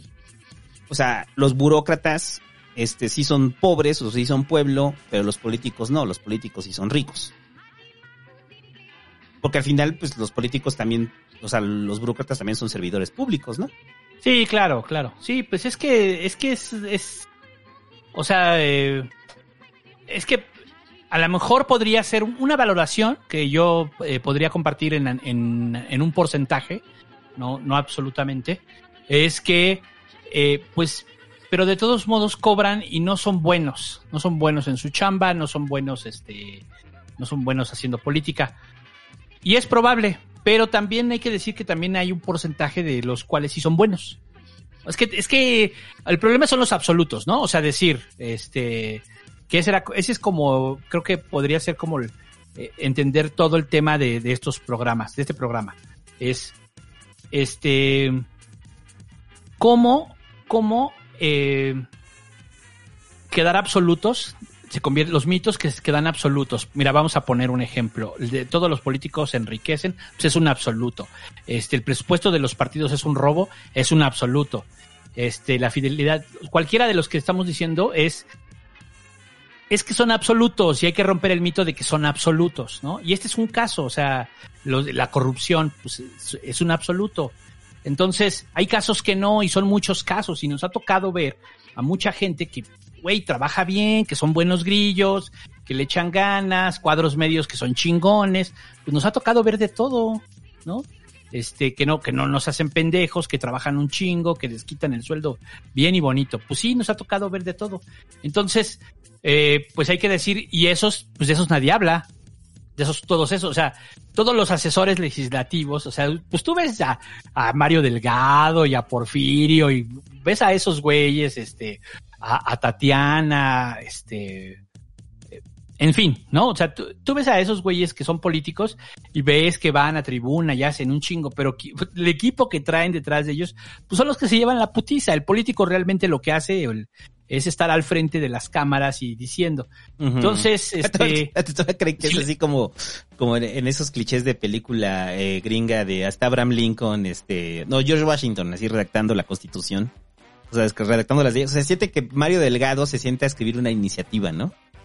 Ahora, Así con pluma y que sí tintero. hay que decirlo, hay que, también hay que decirlo. O es que es como Noroña, ¿no? O sea, tú Noroña lo ves que todo el día anda ahí de socialité, haciendo sus videos. Y de repente resulta que ya metió una iniciativa. Y de repente resulta y dices, pues ¿a qué hora, güey? Si todo el día estás de socialité. O sea, Ajá. estás haciendo grilla, ¿no? Este, ¿a, qué- a qué hora trabajaste esa iniciativa? Pues no, pues las hacen sus asesores. Tampoco, tampoco es un absoluto, porque sí hay diputados que sí les gusta meterse, que también les gusta meterse y trabajan las iniciativas con ellos y están muy metidos, están muy metidos, redactan, escriben, este, sí hay diputados así, ¿no? Sí. Curiosamente, el caso de uno que yo conocí así es ahorita el que este, estaba dando clases hace poco, este, que es mi cuati que fue diputado, ¿no? O sea, que es decir, pues, pues no le fue bien, ¿no? O sea, no, no avanzó, pues, no ha avanzado de- en esa carrera política de volver a ser diputado y luego crecer y ser alcalde. Pues no, hasta ahí Y también nomás fue, nomás fue diputado un periodo, ¿no? También por tres años, nada más. nada más y ya, Y ya. y ya. Pero ha sido director de todo, es profesor universitario, o sea, Que, que te acuerdas que alguna vez te quejabas amargamente de ese pedo de que cuando, o sea, nosotros que hemos estado en la política muchos años, ¿no? Que de repente entrábamos a trabajar, ¿no? Y de repente llegaban y te decían, pues paga tú, güey, ya estás en la política. Así ¿Qué? así esa mamada, así. Un, un día, un día, este, no voy a contar, bueno, lo voy a contar, pero lo voy a contar porque, pues, obviamente ustedes ya saben el pedo de, de Pascal, o sea, de, de nuestro mentor. Entonces, pinche Pascal un día llega, güey, y me dice, estamos así echando una chela y me dice, paga, cabrón, tú ya cobras del dinero de Atlacomulco. Y yo así de, pinche Pascal, güey, o sea, no mames, ni, ni- no me paga el PRI para empezar, o sea, no seas mamón, güey. No me paga mi líder político, güey. O sea, no me, o sea, o sea, la mente de Pascal era así como de que llegaba Peña, güey, y nos daba un sobre así. Bueno, me daba un sobre, ¿no? No, ni siquiera era Peña, no, no me acuerdo quién era, Erubiel, güey. O sea, que llegaba Erubiel en ese entonces y nos daba un sobre así, órale, putos. Ahí está tu voluntad. Pues no, o sea, no, pero ese es un, ese es un mal, o sea, de, y que es una descortesía si usted conoce a alguien que está metido en la política, ¿no? Asumir que esa persona tiene dinero y que es su responsabilidad regresarle algo, güey. O sea, es así como de, ándale, es que eso es como el pedo, ¿no? O sea, o sea, la gente que sabe que estás en política o, saben que están en política, eh, así como les molesta el presupuesto partido, sienten que tú vives de ellos, ¿no? O sea, o que tú vives gracias a ellos, ¿no? No gracias a tu trabajo, gracias a ellos. Entonces, el hecho de que les pagues un refresco o les pagues la comida es una especie de reivindicación de una, una especie de reivindicación social, ¿no? De justicia social, o sea, hay una justicia social en Sí. quitarle dinero a los partidos que estás ganando tú, o sea, no los partidos, tú, tú por tu trabajo, güey, y me lo des a mí porque yo sí soy honesto, porque yo no estoy en la política. Es que a mí me da la impresión de que Es eso. por, por, por todo esto que hemos platicado, o sea, que haciendo como una reflexión, hay una asociación en, muchas personas de, que todo lo que hagan los políticos es robo. ¿No? O sea, eh, no, tampoco es así, güey. ¿No? Todo lo que hagan los políticos es malo. Porque una vez un güey me dijo, ¿y tú qué te dedicas? Y le digo, ah, pues, entre otras cosas, le vendo cursos a los partidos políticos. Y me dice, este, eso está chingón, le robas a los que roban. Y yo, ¿qué, güey? O sea, no mames, yo hago cursos chingones, güey. O sea, Bueno, aunque a veces, perdón, a veces es, que no es como robar, es tu trabajo, pues. O sea, el, el- eh, eh, eso es como el rollo, pues yo me dedico a eso, güey. O sea, es como el rollo. A ver, me dedico a, a ver, eso. a ver, sí. Ellos están obligados a ejercer ese, ese, ese presupuesto, pues, güey. el ejemplo de la señora que limpia, vamos a repetirlo. La señora que limpia, que gana cinco mil pesos al mes por limpiar la sede nacional del PRI y quitar cadáveres. Entonces, esa señora, usted llega y le dice, no, doña Chencha, usted págueme mi sopa porque usted cobra de la política. Usted roba a los que roban. No, güey, doña Chencha se dedica a limpiar. Y entonces, ¿cuál es su trabajo? Limpiar, güey. Y Ya, Claro. por eso le pagan y ya se acabó. Porque para que funcione el partido tiene que haber alguien que limpie los cadáveres. Pues ya, esa es su chamba. No, pero, o sea, es que además es así como, no, güey, o sea, para nada, ¿eh? O sea, este, yo no les estoy robando nada, güey. Y lo otro, pues tampoco ellos roban, porque realmente, pues están pagando del presupuesto, o sea, no pasa nada, ¿no? Pero, este, pues sí, eh, hay una percepción general de, de eso y, y, bueno, pues este, eh, pues así es de triste, ¿no? O sea, así es de triste, pues ojalá eso vaya cambiando. Eso, eso cambia cuando la gente pues se empieza a involucrar en política y se va dando cuenta y dice, no, no es cierto, güey. O sea, pues, la mayoría de los que trabajan en la política, pues no son ricos, pues no, güey, ¿no? Por eso te daba el, ejemplo de, es una estructura, lo que es algo del búho, que es una pirámide, pues es una empresa. Y como una empresa, es como si de repente usted va y se, se le hace de a pedo al chofer de Monsanto, güey.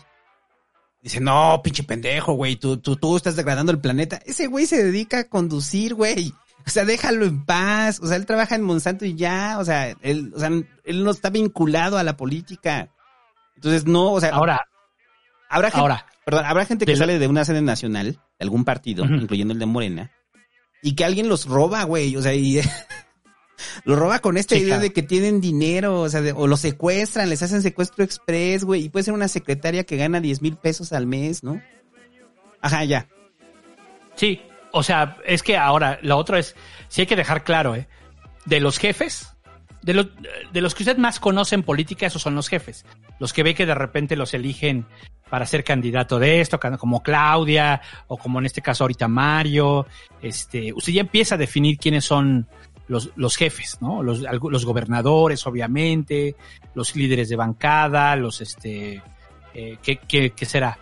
Eh, gente del gabinete que se destaca, ¿no? Ajá. Pues eso si usted ya asume, ah, estos son los jefes, estos son los jefes de nivel. partido. Entonces, eh, esos sí son ricos. Esos sí son ricos. Esos, todos casi. O sea, lo raro es que no, más bien, Ajá. ¿no? Ahí sí lo raro es que no. Puede haber alguno que no, No, eh, pero porque tampoco creo que sea absoluto, pero eh, ahí sí, ahí sí podemos decir, esos sí son ricos. Ah, es que pues es por simple lógica. Haga, esta- haga cuentas, no es lo mismo ser diputado tres años a llevar cuántos años siendo diputado te gusta. ¿15? O sea, diputados que conocemos que llevan por de 18 años de ser diputados, que pasan del Congreso local al nacional, al federal, Congreso local, federal. Entonces, 18 Lo, mi- años. lo mismo los gobernadores y sí, lo mismo. O sea, es por simple lógica. O sea, si llevas 18 años ganando más de 100 mil pesos al mes, 120 mil pesos al mes, pues eventualmente te vas a enriquecer. Pues sí, ¿no? En un país pobre, pues te vas a enriquecer. Es lo que decíamos en algún momento de Olga Sánchez Cordero. Olga Sánchez Cordero cobrando tantos años del Poder Judicial, donde aparte se gana muy bien, este, porque se gana muy bien, eh, y como ministra, sobre todo, ganó muchísimo dinero, este, es obviamente rica, o sea, pues sí, ¿no? No, y no solo eso. Hay que recordar que, a ver, eh, este pedo también es de herencias. O sea, ese es otro tema de las familias políticas, pero el, casi todos ellos, de, los- de estos jefes, son de familias políticas. O sea, no, no, no, no, eh, no empezaron de cero. Entonces, económicamente también ya llegaban muy fuertes. O sea, muchos de ellos ya eran ricos o mínimo clase media. Mínimo clase Y media. a pesar de tener ¿no? todo el varo del mundo, deciden robar, o sea, como Emilio Lozoya, güey. Exacto. O sea, Emilio Lozoya venía de familia política, con todo el varo el del mundo, güey, de ¿cómo se cuna, y aún así a la verga. Hay pedo, más millones. Mu- Muriño, güey. ¿Murillo Caram? Mu- No, Juan Camilo Muriño. Ah, ya. el, Sí. el secretario de gobernación de, de Calderón, el, el del avión. Ajá. Ese güey también estaba cabrón, venían de familia adinerada y eran corruptísimos. Sí, o sea, sí, pues es eran que- corruptísimos. digo, eh, eh, entonces, esos son los que ven en los primeros niveles. Ojalá, o sea, es como el presidente, o sea, el peje. El peje no es rico, pero sí tiene dinero.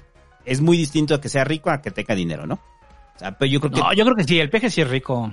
No, yo no creo que sea rico, yo creo que tiene dinero.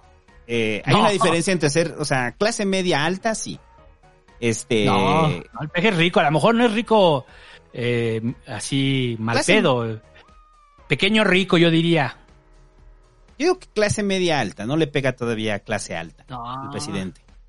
No, No, claro que no, no. o sea, no. es que si haces Hay las- que nos digan en los comentarios, pero yo estoy, yo estoy casi seguro de que, este, el, o sea, si tú empiezas como a contar las propiedades que tiene aquí, allá y luego Eh, los lo- negocios. no, pero el, hijos, el- el valor de sus propiedades, o sea. Ah, perdón, lo que heredó, no se nos olvide. Ah, bueno, porque sí, su papá sí. tenía lana, su papá tenía Sí. algo de lana, pero eran clase media, ellos eran clase media.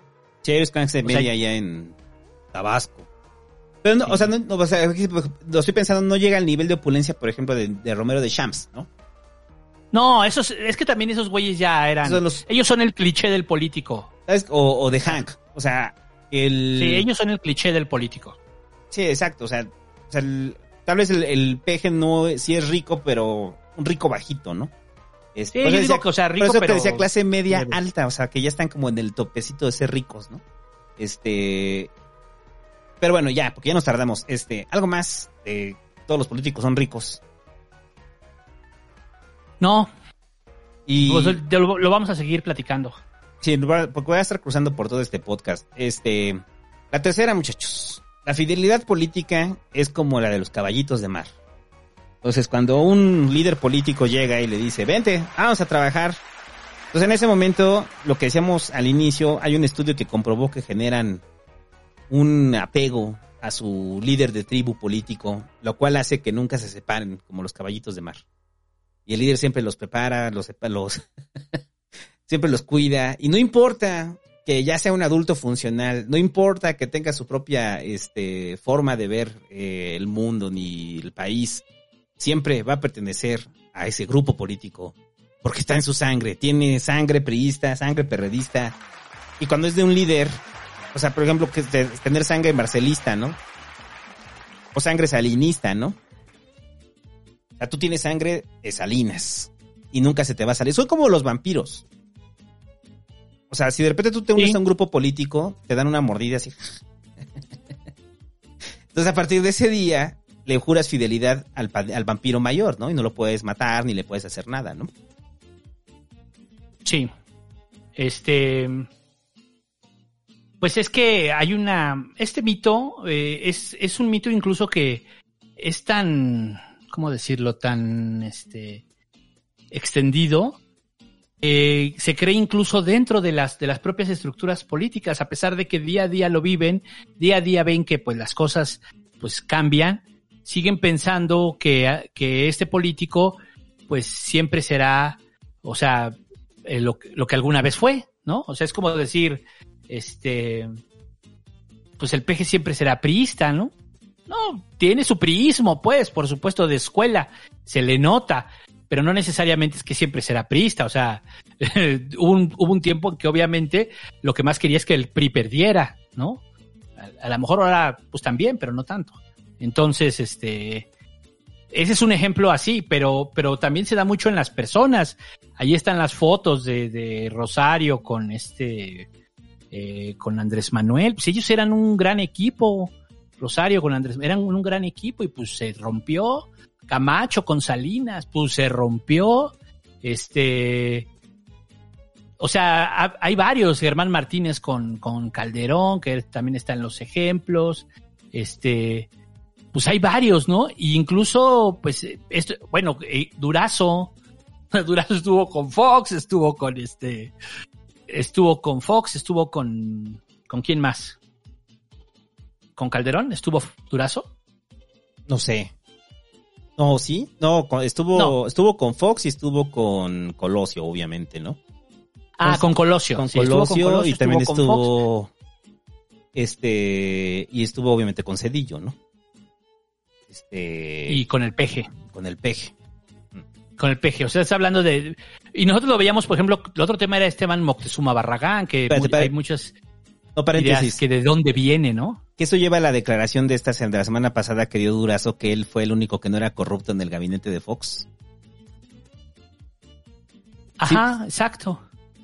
Ajá, eso dijo Durazo. Pues, eh, él, él dijo que él era el único, pero es que le contestó, ¿no? Porque, porque lo criticó Fox, ¿no? Ajá. Lo criticó Fox. Este, pero bueno, más allá de eso, o sea, estos rompimientos y que se van dando, son todos los días, son todo el tiempo, y aún así dentro de la clase política hay quien te dice, o sea, como por ejemplo, lo que dice Porfirio es una mamada, o sea, es que esos güeyes son salinistas, ¿no? O sea, lo de, hablando de Mario Delgado y de, y de este, y de Marcelo, podría decir son de escuela salinista, eso sí es cierto. Pero son salinistas, pues no, esos güeyes ya no son salinistas. Son neoliberales. Son, por eso son de escuelas salinistas y yo creo que sí, los dos, por supuesto que sí. Pero, pues tú de qué escuela eres, ¿no? ¿López Portillo o, o cuál? Sí. En, en fin, este. O sea, ese es el rollo, ¿no? Es, es cuál es tu, tu, o sea, este- estos discursos todavía se sostienen en el tiempo y todavía hay quien te dice, es que este personaje, como decíamos de Esteban Boctezuma, perteneció a, a Estuvo en el gobierno de Cedillo, pero también estuvo en la Fundación Azteca. Es una carta de Ricardo Salinas Pliego. Pues sí, pero la- lo más probable es que no. O sea, no lo sabemos, ¿no? Lo más seguro es que no. Este, y bueno, pues ese, ese tema de las fidelidades políticas, pues así se va dando, este, se va cambiando. En los, en las, en las propias estructuras, en el propio lenguaje político, dentro de la, de la vida política, mucha gente no lo entiende, que esto no es así. O sea, es, es, es, es muy curioso. Este es un mito más hacia adentro que hacia afuera, este mito de, de, de la fidelidad política, ¿no? ¿Qué otro caso? Hay un. Para, para, para, para la parte de afuera, creo que entra esta concepción de la política como equipo de fútbol. Porque inclusive utilizan también el mismo lenguaje, ¿no? O sea, de ya se pasó a.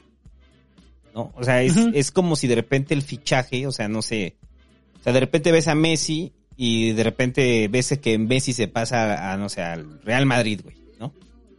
Entonces la gente se indigna, ¿no? Por el sentido de pertenencia que tenían al equipo. Y entonces dices, Messi se pasó a... Entonces aplica exactamente igual, ¿no? O sea, en la política. O sea, cierto político se pasó a. Entonces, la, y así como Messi que dicen, sí, dirán lo que quieran, pero eh, por dentro Messi siempre va a ser del Barcelona.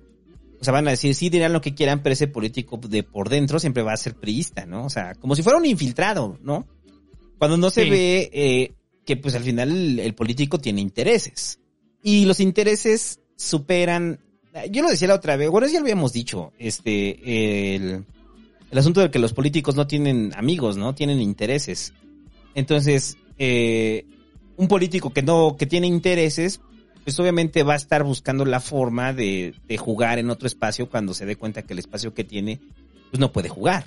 O sea, sería tonto, ¿no? O sea, si tú eres un político destacado que puedes aportar mucho y en el espacio donde estás no te dejan crecer, o, consideras que no te dejan crecer, pues lo lógico sería irte a otro, otro espacio, ¿no? Ahora, se puede cuestionar eh, el, el cambio tan brusco e ideológico, ¿no? Pero muchos de ellos se conservan congruentes, ¿no? Otros dan muchas maromas, ¿no? O sea, tal es el caso de Lili Telles, ¿no? O sea, Lili Telles, que pues todos sabíamos que era de, de derecha, este, llega Morena y aún así sigue siendo de derecha. Podrán acusar de todo a Lili Telles, menos de incongruente, ¿no? O sea, y ni- siquiera milita en el partido, simplemente se suma como parte de la coalición, ¿no? Y ahorita ya que ya está fuera, pues regresa, no regresa, no muestra su verdadera cara, pues así era Lili Telles. Así siempre fue, güey. O sea, ¿qué le sorprende, güey? O sea, lo diferente, lo que le hubiera sorprendido fuera que no hubiera sido así. O sea, eso hubiera sido sorprendente. Pero en el, en el sentido eh, estricto de, de convicción, eh, Lili Telles lo cumple perfectamente, ¿no? Y entonces esta idea de la fidelidad pues se rompe, ¿no? Porque entonces, este, ¿qué fidelidad le tenía Lili Telles a la, al peje, ¿no? O a la 4T o a Morena. Entonces, que el hecho de que Lili Telles entre en toda la política por mano de Morena quiere decir que Lili Telles siempre va a ser de Morena. No, Pues es, no, obvio no. es que ese es el argumento. O sea, el argumento es, ya estuviste ahí, pues ya es por siempre de ahí y vas a ser por siempre de, vas a la vas a ver por- este, por siempre a tu líder, ¿no? Y tu líder Claro. te va a tronar los dedos como los pinches Thundercats. O sea, ese es como el pedo, güey. O sea, si, o sea, piensan que si un día el líder les truena los dedos como los Thundercats van a pa- salir de todos los pinches partidos y van a ir corriendo, güey, a unirse detrás de la pinche espada. ¿Te acuerdas que eso pasaba mucho en, eh, en el grupo en el que estábamos? O sea, cuando de repente el líder ya quería llamar a banda que se había ido y lo mandaban a la verga. sí, ya, ya. y ya está, pues ya, güey, no, pues es que eh, tú te formaste aquí, pues sí, pues gracias, güey. Pues gracias, ¿no? Yo estoy en otra ruta, ¿no? Y creo que también hay mucha... Hay, mucho desprecio dentro de los grupos políticos o a lo interno de los partidos eh, con respecto a aquellos que deciden eh, romper esta fidelidad, ¿no? Porque si bien no es, no, no es una media la fidelidad política, hay gente que sí la considera así y se quedan ahí, ¿no? Siempre al lado del líder, sin importar las decisiones que tomen, ¿no?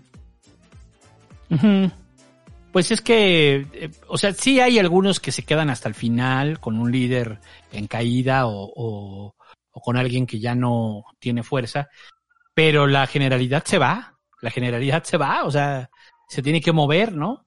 Y si fueron este liderazgos históricos como el caso de Salinas, pero pues se va, o sea, la este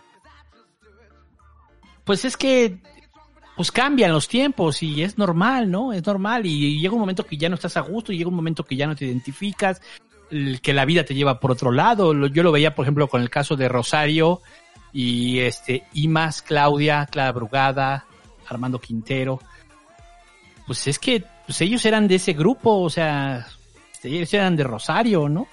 Y pues ahora están en Morena todos ellos. Bueno, Imas no abiertamente, pero este pero Claudia y Armando Quintero y Clara Brugada, pues sí, ¿no? Este, entonces, pues la vida ya te llevó a otro lado, o sea, ellos ya no son, ya no son de Rosario, alguna vez fueron, ya no son, ¿no? O sea, es así. Sí, y este, es, pues es la necesidad, ¿no? Esta necesidad de, de etiquetar y, en, y meter en grupos, ¿no? Y en tribus a fuerza. O sea, es el ataque al, al, al extranjero, es lo que estás haciendo. O sea, porque también pasa en los grupos políticos. O sea, ¿te acuerdas cuando, cuando llegaron los primos fresas? Sí. Eh, ¿Te acuerdas el nivel de desconfianza que había de la gente? O sea, o sea, que se sentían así como de, ¿estos güeyes qué? O sea, como el papá cuando junta a las dos familias a convivir. Se sacaban de onda. Se sacaban de onda de verlos ahí porque aparte eran los primos fresas, o sea, muy distinto a la, a la política iztapalapense. Entonces hablaban así A, todo el tiempo. a- a la perredista. Y a la, sí, a la periodista. Y hablaban así, güey, hablando otras cosas, güey. Entonces la gente, la gente dice, yo no confío en esos güeyes. Esos güeyes no, esos güeyes vienen de allá y siempre van a ser de allá. No, güey, vamos a trabajar en conjunto. No, esos güeyes siempre van a ser de allá. Esos güeyes a huevos son de allá, no se les ha olvidado. Este, es normal, ¿no? O sea, yo creo que también es, o sea, eh, eh, eh, eh, la idea de la fidelidad política también es un sentido de pertenencia al grupo, ¿no? Sí, Y- claro. Y si no te sientes perteneciente al grupo, pues te vas a otro grupo y no pasa nada. En teoría no tendría que pasar nada, pero hemos visto carreras políticas que sí se ven, si no destruidas, sí se ven afectadas por un cambio de fidelidad hacia el líder, ¿no? Sobre todo en cuadros medios, ¿no? Sí, claro, sí.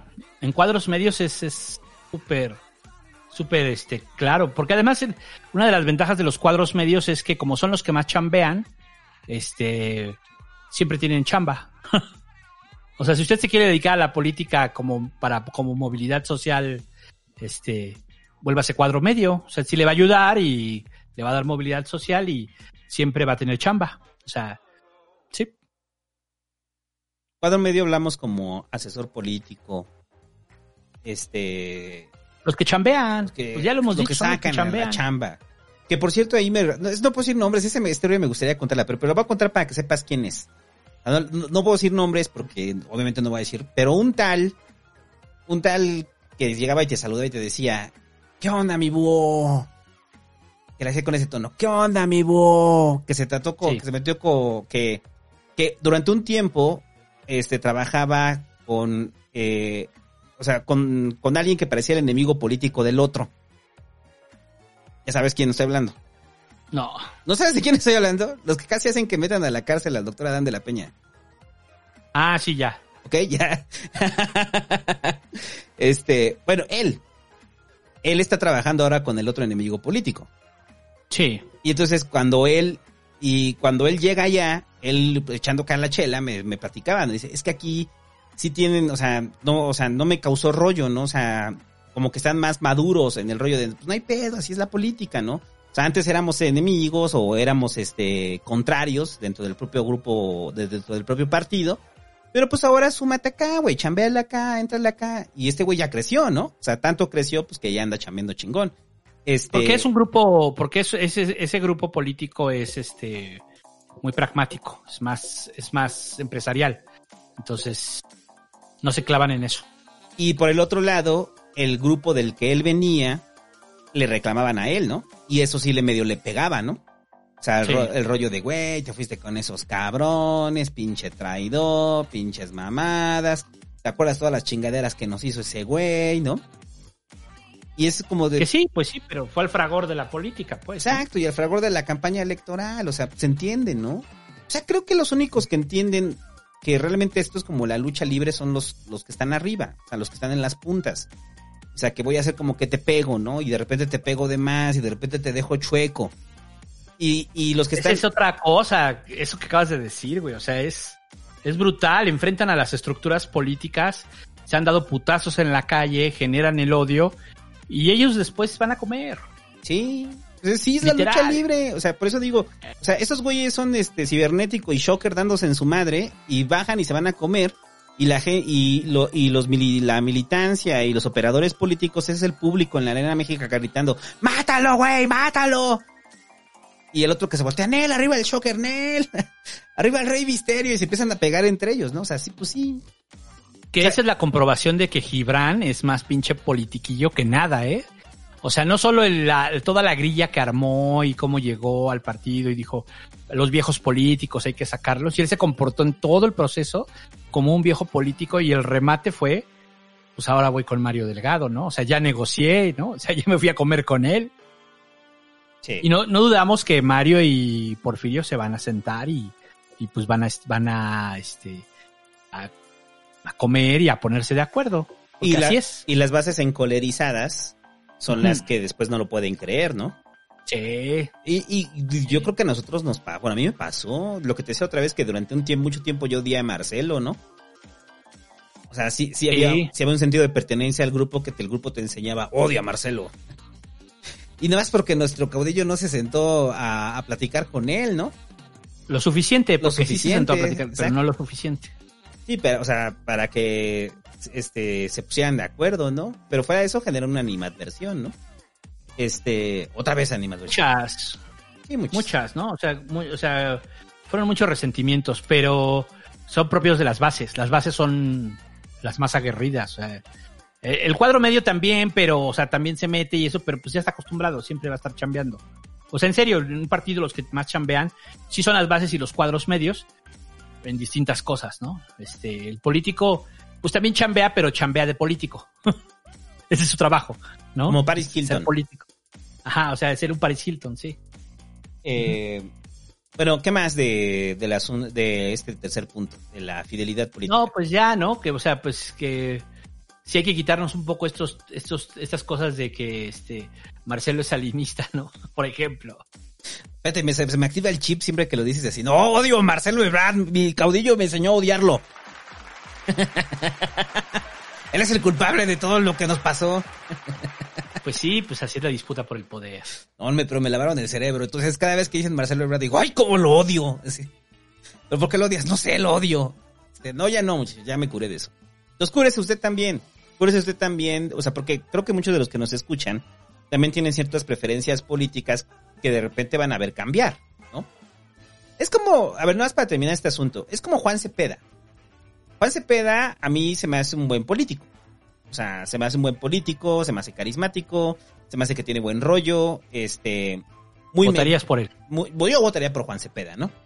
Entonces, Juan Cepeda eh, está en el PRD, ¿no? Y en, mucha gente le hizo sentido en el PRD. Entonces, cuando lo presentan a Juan Cepeda en Movimiento Ciudadano, que ves que hace esa presentación Dante y le ponen la playera de Juan Cepeda con el logo de, de Movimiento Ciudadano y todos empiezan a hacer la manita a Merol. Sí. O sea, porque a ellos sí le salen, güey. O sea, a Dante sí le sale la manita Merol porque... ¿Te acuerdas que a Barrales no le salía, no? No le salió. Que no pudo hacer la manita Merol, este... Alejandra Barrales, muchachos. Busca el No, video. pero es que ah, es obvio que, que lo previeron a Dante y lo pusieron a practicar, güey. Exacto. a Dante dijeron, tienes que aprender a hacer la manita Merol. Dante dijo, esto no se puede. Ah, hazle como Spider-Man. ¡Ay, como Spider-Man! Entonces, nada más ciérrale así y ya es la manita Merol. Este, bueno, Juan Cepeda, el Movimiento Ciudadano, eh, si tuviéramos toda esa lógica de, de que toda la, fidelidad política es para siempre, pues tú pensarías que Juan Cepeda se va a morir en el PRD, porque pues ahí lo conociste, ahí lo ubicaste. Y entonces nos tenemos que perder de un político que yo considero bueno, como Juan Cepeda, por el simple hecho de que cambie su fidelidad política a un partido, a otro partido. O sea, oye, y que tampoco es un cambio ideológico tan fuerte. Creo que ahí sí ya podemos tener problemas, ¿no? Cuando son cambios ideológicos que son mero pragmatismo, ¿no? Pero pues es Sí. cercano, ¿no? O sea, del PRD a Movimiento Ciudadano, pues Movimiento Ciudadano todo es más progre, ¿no? Que el PRD. Entonces, es romper la, el asunto de la cami, del amor a la camiseta y decir, pues si es buen jugador político, pues está bien, ¿no? O sea, no pasa nada, o sea, no tiene nada de malo que Juan Cepeda esté en Movimiento Ciudadano, ¿no? Y si es candidato en la Ciudad de México, probablemente vote por él. Sí, sí. El asunto más bien es este que, que, por ejemplo, el caso de Juan Cepeda, pues no solo era su partido, ¿no? Sino su corriente, porque él pertenecía a una corriente fuerte Sí. dentro del PRD, que los bautistas, ¿no?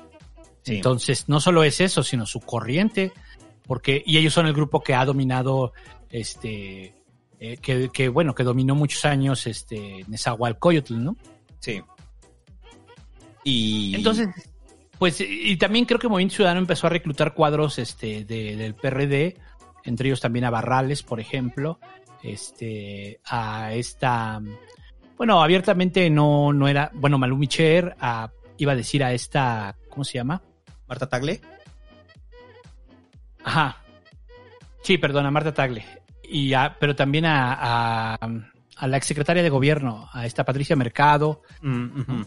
O sea, sí han reclutado bien, pero pues este, pero pues no se ven. Son muy mediáticos y no se ven, Sí, no. no se ven. Eh, Pero bueno, ese es otro tema, ese es otro, ese es tema de Pasquín.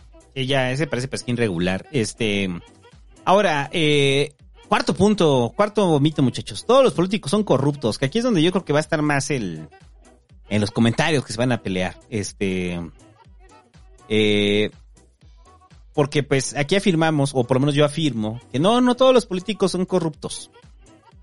No todos. No todos y no todas en grandes esferas. Pero espera, voy a dar el segundo punto. No todos los políticos son corruptos porque no tienen espacios donde serlo o no pueden serlo. Pero sí creo que la corrupción sí está hilada a nuestro sistema político. O sea, si bien no son corruptos, muchos no es porque pues, sea por decisión, simplemente por circunstancia, ¿no? Eh, porque están en espacios donde no les, se les permite ser tan corruptos. O no pueden, güey. O sea, no es, no es como un congresista gringo, ¿no? O sea, que llega, este, no sé, una empresa y los compra, ¿no? Y dice, güey, tú vas a votar así. O sea, aquí sus fidelidades se las deben más al partido, ¿no? Más que su voto de conciencia, ¿no? Entonces, Sí, claro. No es que no quieran ser corruptos, es que no están las condiciones en muchos casos para que lo sean.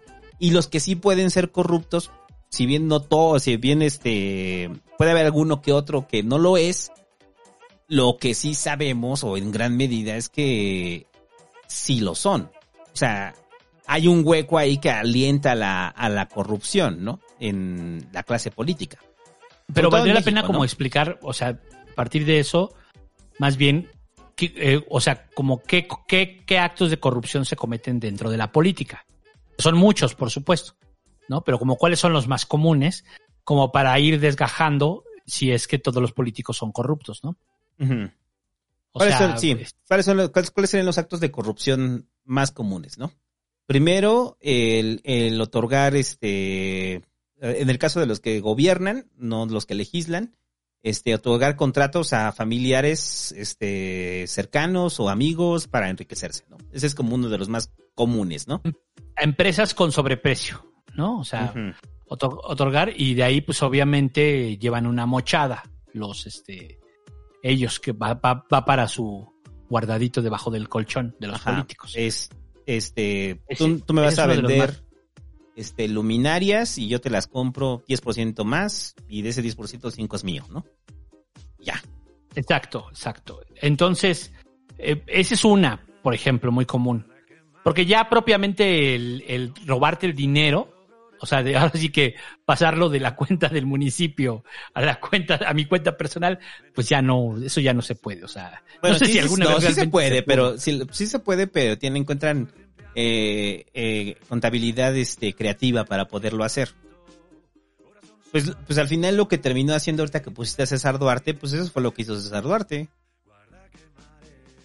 O sea, dinero del Estado que a través del, o sea, de la creación de este banco, este, se lo pasan a él, ¿no? Eh, Sí, o sea, o sea, no lo hacen directo, o sea, no es como que tengan ahí a su secretario de finanzas y le digan, oye, güey, transfírme dos millones a mi cuenta, o sea, pues, Y necesito para un yate. ajá, exacto, o sea, también, ándale, está bueno para desmitificarlo también, o sea, que piensan que las formas de la corrupción son así, ¿no? O sea, de que está en las arcas del, del, del presupuesto este, este, municipal y llega alguien, las abre y se roba 100 varos, ¿no? Pues no, así- Exacto. Te roba un maletín, güey, con, con el varo del dinero. Del, eso, eso, eso sí pasaba, ¿eh? Y eso hay que dejarlo, creo que sí pasa en los inicios del siglo XX. Eh, durante el periodo revolucionario, o sea, el, mucho de lo que hacía Carranza, cuando establecía su gobierno en Veracruz, sí tomaba parte del tesoro, del tesoro nacional, y ese tesoro nacional, pues eran lingotes de oro. O sea, ahí sí, o sea, ahí sí, o sea, sí es como que Carranza, pero no es que Carranza fuera, deme un trago y arrojar un lingote, ¿no? O sea, era para darle sustento a su, a su gobierno, ¿no? Es para decir, yo tengo los recursos, ¿no? Sí. Este, Es, y qué bueno que después cuando lo matan se supone que, que no se tocó ni un centavo de eso, ¿no? sí, dicen. Yes. bueno, yo- eh, mataste a Carranza, pues al menos te quedas un lingote, ¿no? Yo, pues sí, güey, pues ya maté a Carranza, pues me llevo un lingote, ¿no? El del recuerdo. Hay respuesta, muchachos, díganos, si usted mataba a Carranza, ¿se llevaba un lingote o no?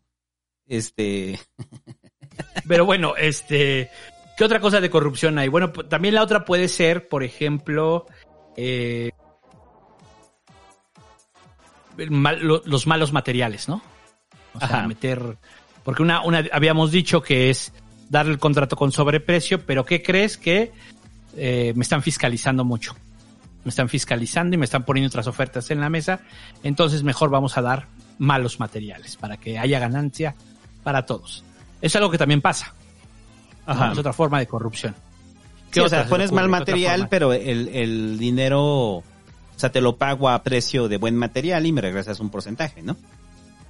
Ese es. Sí. Pero, pero estamos ahorita en el. Por eso te decía que eh, es en el caso cuando pueden. O sea, cuando la puerta está abierta para, para caer en actos de corrupción, ¿no? Este. La otra es obras no realizadas. eh, obras fantasmas. O elefantes Sí. blancos. ¿no? Eh, yo digo que voy a construir en el municipio este una eh, planta de agua, ¿no? Y esa planta de agua voy y hago la estructura de concreto y demás, pero pues nunca le compro la maquinaria, ¿no? Pero el presupuesto que ejercí o el presupuesto de etiquetado sí, incumpli- sí incluía la compra de maquinaria. Y hasta después Era de- para todo. era para todo. Pero de repente dicen, no, es que nos salió más caro, es que nos salió más caro la, la construcción de la planta, ya no nos alcanzó para la maquinaria, hay que lo resuelva la siguiente administración, ¿no? Y entonces ese Sí, dinero claro. se lo quedan, ¿no? Este, que ese es muy común, y saludos ahí al, cabrón de Víctor Hugo Romo, que eso fue lo que le sacaron de corrupción precisamente aquí con la rehabilitación de varios parques, que se pagó la rehabilitación completa y los parques nunca se terminaron. Y se pagó por completo la rehabilitación. Y no está multada la empresa, ¿no? Sí, está deshabilitada, eh, inhabilitada la empresa. Se inhabilitó, pero se le empezaba, se le trataba de vincular a Víctor Hugo Romo, que recibió dinero de, de eso, ¿no? Entonces, ese puede ser cuando reciben dinero, la otra también puede ser mera negligencia, ¿no? Que también es un acto de corrupción. O sea, la mera negligencia de hacer un proyecto que, que piensas que sí te va a salir, que tienes el presupuesto, y al final darte cuenta que no te alcanzó. Y dejar el proyecto ya abandonado, ¿no? O un proyecto inútil, ¿no? Bueno, pero más que corrupción, yo creo que ese ya más bien es falta de. Como que será? De profesionalismo, ¿no? Ahora, si va agregado al otro, que, al otro principio que dice que un acto de corrupción es aceptar un cargo para el cual no estás preparado, pues sí, pues sí, porque no estábamos preparados, o puse aquí al ingeniero que me iba a hacer ese cálculo, pues era mi compadre, Ajá. este, como siempre ha estado en la lucha, este, pues lo puse, lo puse ahí en, en esa área, ¿no? Oye, pero pues él no sabe nada de ese tema, pues sí, pero pues ni modo. Es un acto de corrupción, Sí. que también es muy común. Y que lleva a obras que quedan destinadas a nada. Eh, otro acto de corrupción común también es la obra pública que se genera gracias a las presiones de intereses de grupos, ya sea de empresarios este, de transnacionales o empresarios locales, ¿no? O sea, no sé, soy una planta de, ¿qué te gusta? De Monsanto igual, este... Entonces soy una planta de Monsanto y te digo, oye, güey, nos vamos a poner aquí entonces el presidente municipal da el permiso, pero dice a Monsanto, oye sí, güey, pero... Pero cállate, ¿no? O sea, sí te dejo poner acá, pero cállate para que te dé los permisos porque si no, no te los voy a dar. ¿no? Entonces, que... Y eso es muy, muy, muy común en las presencias municipales, ¿no? O sea, de empresas Sí, que sea, llegan y... poner el Walmart, poner el, o sea, no, y deja del Walmart, Es- de empresas que degradan el medio ambiente, o sea, o sea, en el, en el caso de las papeleras, ¿no? Que las papeleras las ponen al lado de ríos por la cantidad de agua que necesitan. Y entonces llevan años luchando para que no se ponga una papelera y llega la papelera y pues mete dinero debajo de la mesa y se termina instalando la papelera, ¿no? Porque necesita esos recursos. porque para que usted y yo nos limpiemos el trasero Exactamente. Y podamos escribir en nuestras libretas Moleskine. Recuerde que para Bueno, que ustedes. No, y recuerde que para que el papel se haga blanco necesitan ponerle cloro. Eso yo lo hablé en una de la vida, me da acidez. O sea, no, no, no, no basta que el papel de baño le limpie el culo. No quiere ver su caca en un papel blanco. Bueno, si usted lo quiere, probablemente pongan una planta de papel al lado de un río en algún municipio donde un presidente municipal, sin hacer estudios de nada, simplemente acepta varo y ese varo, este, Por corrupción. por corrupción y la planta se termina poniendo y así hay un montón de empresas que después terminan cerrando. Pero ya una vez que se vio el daño que se hizo, ¿no?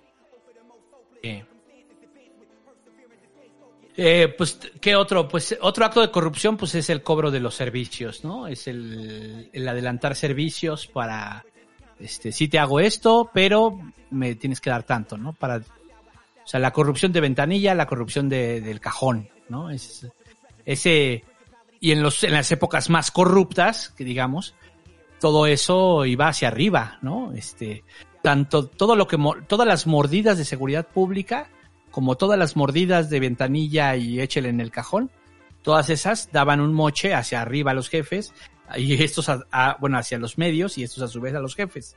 ¿no? Y se encargaban de recolectar la lana, este, le llamaban en el caso de, de las patrullas el monje, ¿no? Era tienes que entrarle con una lana para arriba. Todavía en el Estado de México pasaba hace poco, no sé si siga sucediendo. Tienes que entrarle con una lana para el de arriba y el de arriba, este, o el entre, este, Es el- ese es el modelo del, del negro durazo. y eh, toda esa, todo esa, todo ese dinero va llegando hasta arriba y obviamente al jefe del ejecutivo ahí, ya sea el gobernador, el presidente municipal o el presidente mismo de la república, pues le llega una lana de eso. Por supuesto que sí. Que, que, que sí dicen, ¿no? Que ese modelo lo, lo aplicó en la policía el negro durazo. O sea, que él fue el que lo- implementó. Es probable, El modelo de, la- cuota- de cuotas en la policía. sí, es probable. Entonces, este, pues esos, esos son como de los más comunes, ¿no? No sé si veas algún otro acto de corrupción. Mm, no, ya dijimos sobreprecio. Bueno, esa es en la parte de gobierno. Ah, eh, falta uno de ahí, que también entra en corrupción, ¿eh? El asunto de recibir regalos. O sea, un funcionario Sí. público no puede recibir regalos. ¿no? O sea, Sí, no. porque obviamente se pueden malinterpretar. Entonces, por mucho que usted sea, es que ame mucho a su presidente municipal, si usted va y le regala un auto, no tiene, no, no tendría por qué aceptárselo, ¿no? O sea, y, Sí. es- y eso pasa igual cuando se quieren este, eh, establecer empresas, ¿no? Llegan regalos. Obviamente to- toda esta corrupción que ahorita se ha estado hablando, ¿no? El tema de los fideicomisos y todo eso, pero eh, no dejan de ser del mismo modelo de, de este de sobreprecio, ¿no? O sea, te doy te doy tanto dinero para que lo muevas por acá y también me vas a devolver una parte o vas a mover una parte para mi estructura política, etcétera, ¿no? De sobreprecio y, Al final per- es y para lo permisos. mismo. Sobreprecio y permisos, ¿no? Sobreprecio y permisos, sí. O sea, son esas dos. Entonces, ahí, ahí también entra en todo esto, ¿no? Eh, la pregunta entonces, bueno, entonces todos los políticos son corruptos, pues no necesariamente, pero en la donde están los que toman las decisiones, La sobre todo, media, sí hay una media de corrupción, sí. Eso no lo podemos sí hay una, hay una media de corrupción. También hay, por ejemplo, este eh, la corrupción en las campañas, ¿no? O sea, no report, todo el dinero que no se reporta, todo el dinero que fluye, cómo fluye. Que ahí es donde Eh, entra la parte del... No, sigue, ajá. Algunos, por ejemplo, se me olvidó decir este que es muy importante. Este, algunos eh, le piden dinero a la gente que trabaja con ellos de su salario. Ah, sí. Me vas a dar un, me vas a dar un porcentaje. Los tan y eso famosos es muy moches. común y, y sigue sucediendo, ¿no? Pues no tanto O sea, sigue sucediendo que de eso acusaron a, a Madero, ¿no? A Madero en su presidencia. Y a Naya también, de los moches en el pan, ¿no? Los moches en el pan, pero en la izquierda pasa todo el tiempo. Todo el tiempo. O sea, tienes Eh. cargo en la administración pública, tienes cargo, ya cobras del erario, tienes que dar un porcentaje. No todos, es más, este, no todos, pero sí todavía hay muchos, ¿no? No, no, no es de todos, no, no, no lo hacen todos. No, generalmente los hacen los caciques, ¿no? Los caciques políticos. Sobre todo los sí, los caciques políticos son los que, los de, más los de este, los jefes de tribu regional, ¿no? Ajá. Ahí, pa- ahí, ahí pasa todo el tiempo. Si yo te metí a trabajar, o sea, el presidente municipal, ¿no? Yo te metí a trabajar al secretario de finanzas, pues entonces me das el 10% de tu sueldo y también a todos los funcionarios que estén ahí, hasta las secretarias, cabrón. Pues sí, ¿no? O sea, es este modelo de, de, de la policía implementado también en la administración pública. Es un, es un, este es un, son viejos, viejas ideas en buena medida de la izquierda que venían, o sea, tenían un buen fin, pues, es, es, eh, ellos llegaron a hacerlo incluso con el salario, ¿no? O sea, si tú, ya ves que en la época, platicamos esto, de que en los años 70 les dijeron, la Internacional Socialista dijo todos a tomar los sindicatos y todos los izquierdosos, entre ellas, entre ellos lo platica Patricia Mercado, se metieron a trabajar a las empresas. Y entonces tú ibas con tu cheque del trabajo a tu partido político, que en este caso el que me platicaron era el PRT. Haz de cuenta, tú trabajabas en Volkswagen y llegabas con tu cheque y se lo dabas al partido y el partido te, te daba, pagaba una parte de ese cheque. El cheque era, me lo endosas al partido. O sea, así era la militancia en ese entonces. Y después se dijo, bueno, pues para sostener al partido, pues todos los que trabajen en gobierno tienen que aportar. De hecho, en los estatutos, me acuerdo del PRD, lo decía claramente, todos deben de aportar un 10% de su salario a las cuotas. El problema es que después lo, lo, empezó a cobrar el líder político y después se dieron cuenta que sí se podía juntar mucho dinero. Tenías, y entonces se lo empezaron a quedar. Y empezaron a meter mucha gente en la administración para incrementar el ingreso. Exacto, eso fue algo que hizo el PRD en la, en la legislatura pasada en la, en la Ciudad de México. Inflaron de sobremanera el Congreso, el, el ahora Congreso de la Ciudad. Entonces todavía era Asamblea Legislativa. Inflaron de sobremanera con plazas precisamente para eso, porque era muy buen dinero. Era muy buen dinero. Sí, y, y bueno, pues los aviadores, ¿no? Pues eso sí ya es el descaro también, otra forma de corrupción. Sí, la gente que no trabaja y va y simplemente cobra, ¿no? Eh, pero que ese dinero va para el proyecto político. Bueno, no necesariamente, hay veces que no va para el proyecto político, hay veces que sí es para pagar cosas que no se pagan ahí, ¿no? Pero sí es un acto de corrupción. Que no se pagan ahí. Sí, o sea, nosotros nos tocó ver a varios, sí, son formas de corrupción. Este.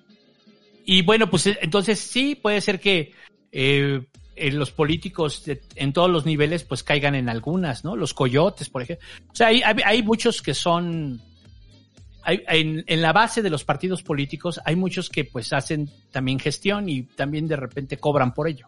Uh -huh. Eso también pasa. Esos son los menos, son los menos, la mayoría no, pero este... A ver, pero, pero explica pero, qué es gestión, porque la banda no lo va a entender. Sí, o sea, la gestión es, este, oye, es que necesitamos que nos arreglen lo de la luz y... Sí, mira, yo lo puedo ver con la delegación, pero sí hay que darles palchesco. Y pues no es cierto, se lo quedan.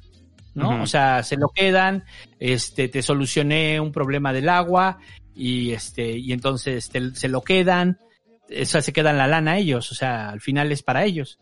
Eh, entonces, pues también es una forma de corrupción, ¿no? Este, porque al final eh, esto pues no lo saben sus jefes políticos, ¿no? Peor si supieran, dirían, ahora todos van a hacer lo mismo. Güey. Oye, güey, de lo que sacaste me das la mitad, ¿eh? O sea, no lo regaña, le pide la mitad.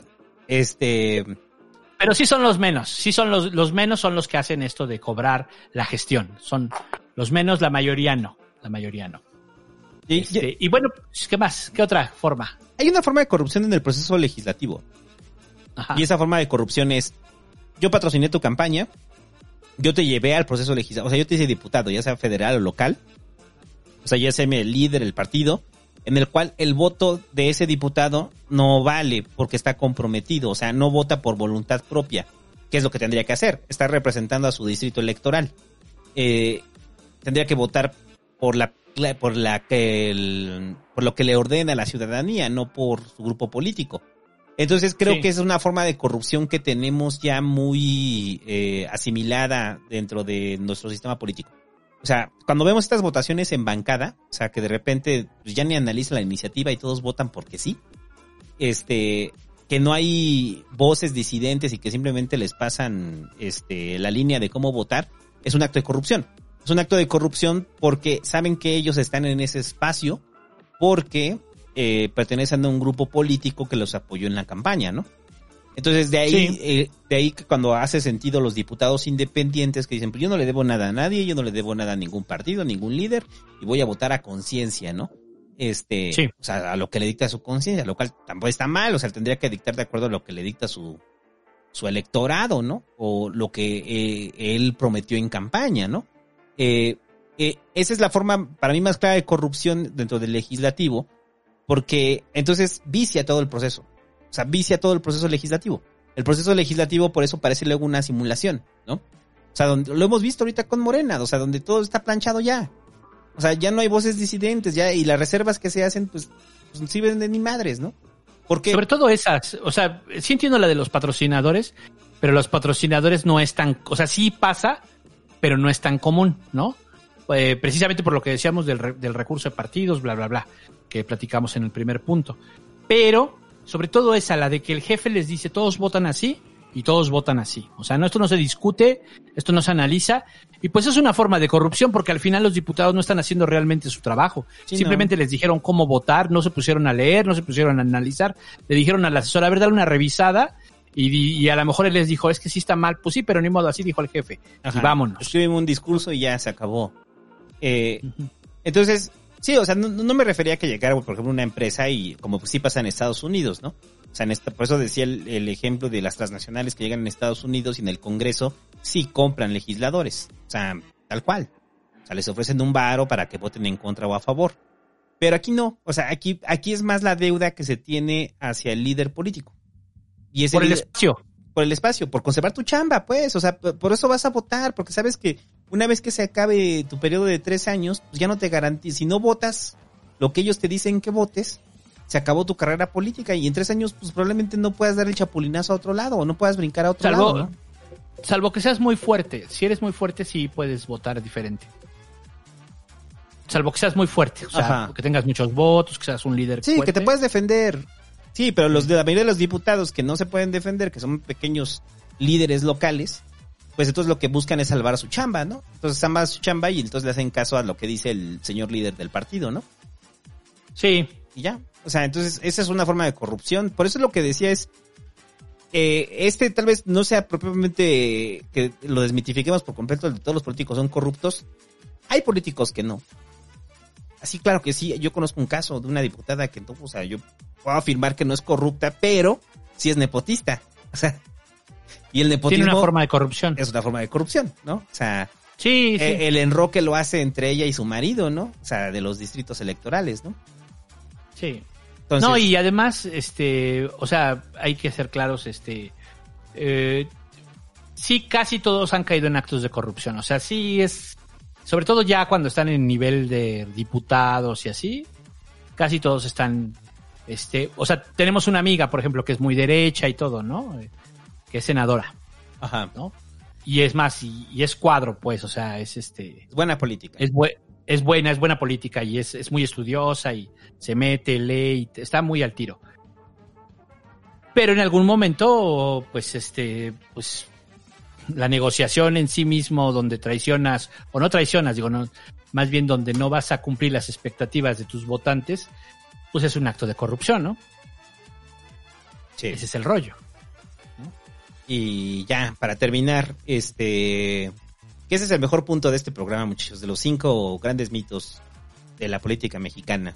Este, los políticos controlan los medios de comunicación. O sea, sé que vamos a volver a sacar el rayo pendejador. El rayo pendejador, muchachos, si usted no lo sabe, es una teoría que tenemos nosotros, que comenzó en teorías, este, conspiracionesdelbúho.blogspot.com. ¿Ya actualizaste conspira- conspiraciones del búho? O ya lo voy a hacer. Actualízalo, güey. Ahorita hay un chingo de material, así, pero que las vacunas, el calentamiento global, o sea, hay un, hay un chingo de cosas, güey, que podrías meter ahorita de, de, de conspiraciones el búho y no lo has hecho, güey. ya Entonces, lo voy a hacer, prometo. Bueno, Oh, y el terraplanismo me trae loco. no, el terraplanismo. No, ya te tardaste con el pinche terraplanismo, cara. Este. Bueno, una de las conspiraciones, eh, parte de conspiraciones del búho, muchachos, es que hay un rayo. O sea, no es la tele la que produce que la gente se vuelva idiota, sino hay un rayo. Ese rayo se activa a través de las antenas de la televisión. Y ese rayo hace que a través de la televisión se active la voluntad del político porque los políticos controlan por completo los medios de comunicación. Yo lo decía en la editorial, no, los políticos controlan a los dueños, que a su vez controlan a los medios, que a su vez controlan a Javier Alatorre. y Javier Alatorre con su bigote lo hipnotiza a usted y dice, no, sí tiene razón. La tele se equivoca, a huevo que sí. ¿Por qué? Porque pues obviamente lo que dice la tele es cierto. Este, hay una idea de que los políticos controlan por completo los medios de comunicación. Y creo que esta idea, a ver, para defender esta idea, es, hubo un tiempo en el que sí, hubo un tiempo en el que sí. O sea, sí, sí, sí, o sea, bajo los años del, del prismo, pues obviamente los, o sea, la, la televisión estaba vinculada completamente al gobierno y al gobierno priista, porque servía a los intereses del prismo. Entonces, si querían obviamente llevarse bien con el presidente, pues tenían que decir lo que el presidente o lo que el gobierno dijera. Pero en todos esos medios siempre hubo medios alternativos. Que también lo hablamos Todo al- tiempo. Sí, o sea, lo hablamos también aquí en algún pasquín, este, pues había medios alternativos y ah, lo hablamos cuando hablamos de los Flores Magón, o sea, de que este entonces. Sí, o sea, desde los Flores Magón, o sea, decir que... No, no, acu- acuérdate los, los proto, los, los protoizquierda que tenían el socialista. Ah, claro, sí, que dijimos que todos salen con su periódico, ¿no? Este, Sí. Pues sí, o sea, siempre ha habido medios alternativos. Y sí, los medios han estado vinculados al poder, sí. Pero los políticos no controlan a los medios. Los medios tienen intereses. Eso es distinto. O sea, porque decir que los políticos controlan a los medios es como que el político fuera tan poderoso, tan, tan poderoso que los medios lo tengan que obedecer, ¿no? Aunque no, aunque les afecte a sus intereses. Y, Sí. la, y la realidad es que no. Lo- los medios tienen intereses. Y esos intereses que tienen los medios van cambiando de acuerdo a quién está en el poder. Y si de repente alguien en el poder no les es conveniente, pues los medios no se van a cargar con él. ¿Por qué? Porque no es conveniente con el negocio. Aquí creo que eh, algo que no hemos dicho en estos mitos de este programa es que lo que respalda todos estos mitos o, o lo que hace que estos mitos surjan, pues no son los políticos, es el dinero, es la riqueza. Pues sí, es el riqueza, es el, pues es el pinche puto dinero, pues, la riqueza, la avaricia, la necesidad de generar más dinero. O sea, eso es lo que está realmente detrás de todos estos mitos. O sea, el, el- o sea, no es propio del político, es propio de la riqueza. Y creo que el, en el caso de los medios es más claro. Es, es muy evidente que, los, que la, la televisora pues es un negocio y ese negocio se quiere mantener a flote. Y entonces te tienes que llevar bien con el jefe, ¿no? Pues es que, a ver, yo lo que entiendo es que eh, entre más ha pasado el tiempo, menos real es eso. O sea, no significa, vamos a poner el ejemplo del caso del 68. En el 68 se sabe que hubo la matanza, pero que al día siguiente los medios no dijeron absolutamente nada, ¿no? Todos, todos los medios callaron, este, de lo que realmente había sucedido en la Plaza de las Tres Culturas. Pues sí, eso pasó, o sea, eso pasó. Aún así, con todo y eso, actualmente todo el mundo sabe lo que pasó. O sea, siempre se supo lo que pasó. Conforme fue avanzando el tiempo, se empezó a regar más y más.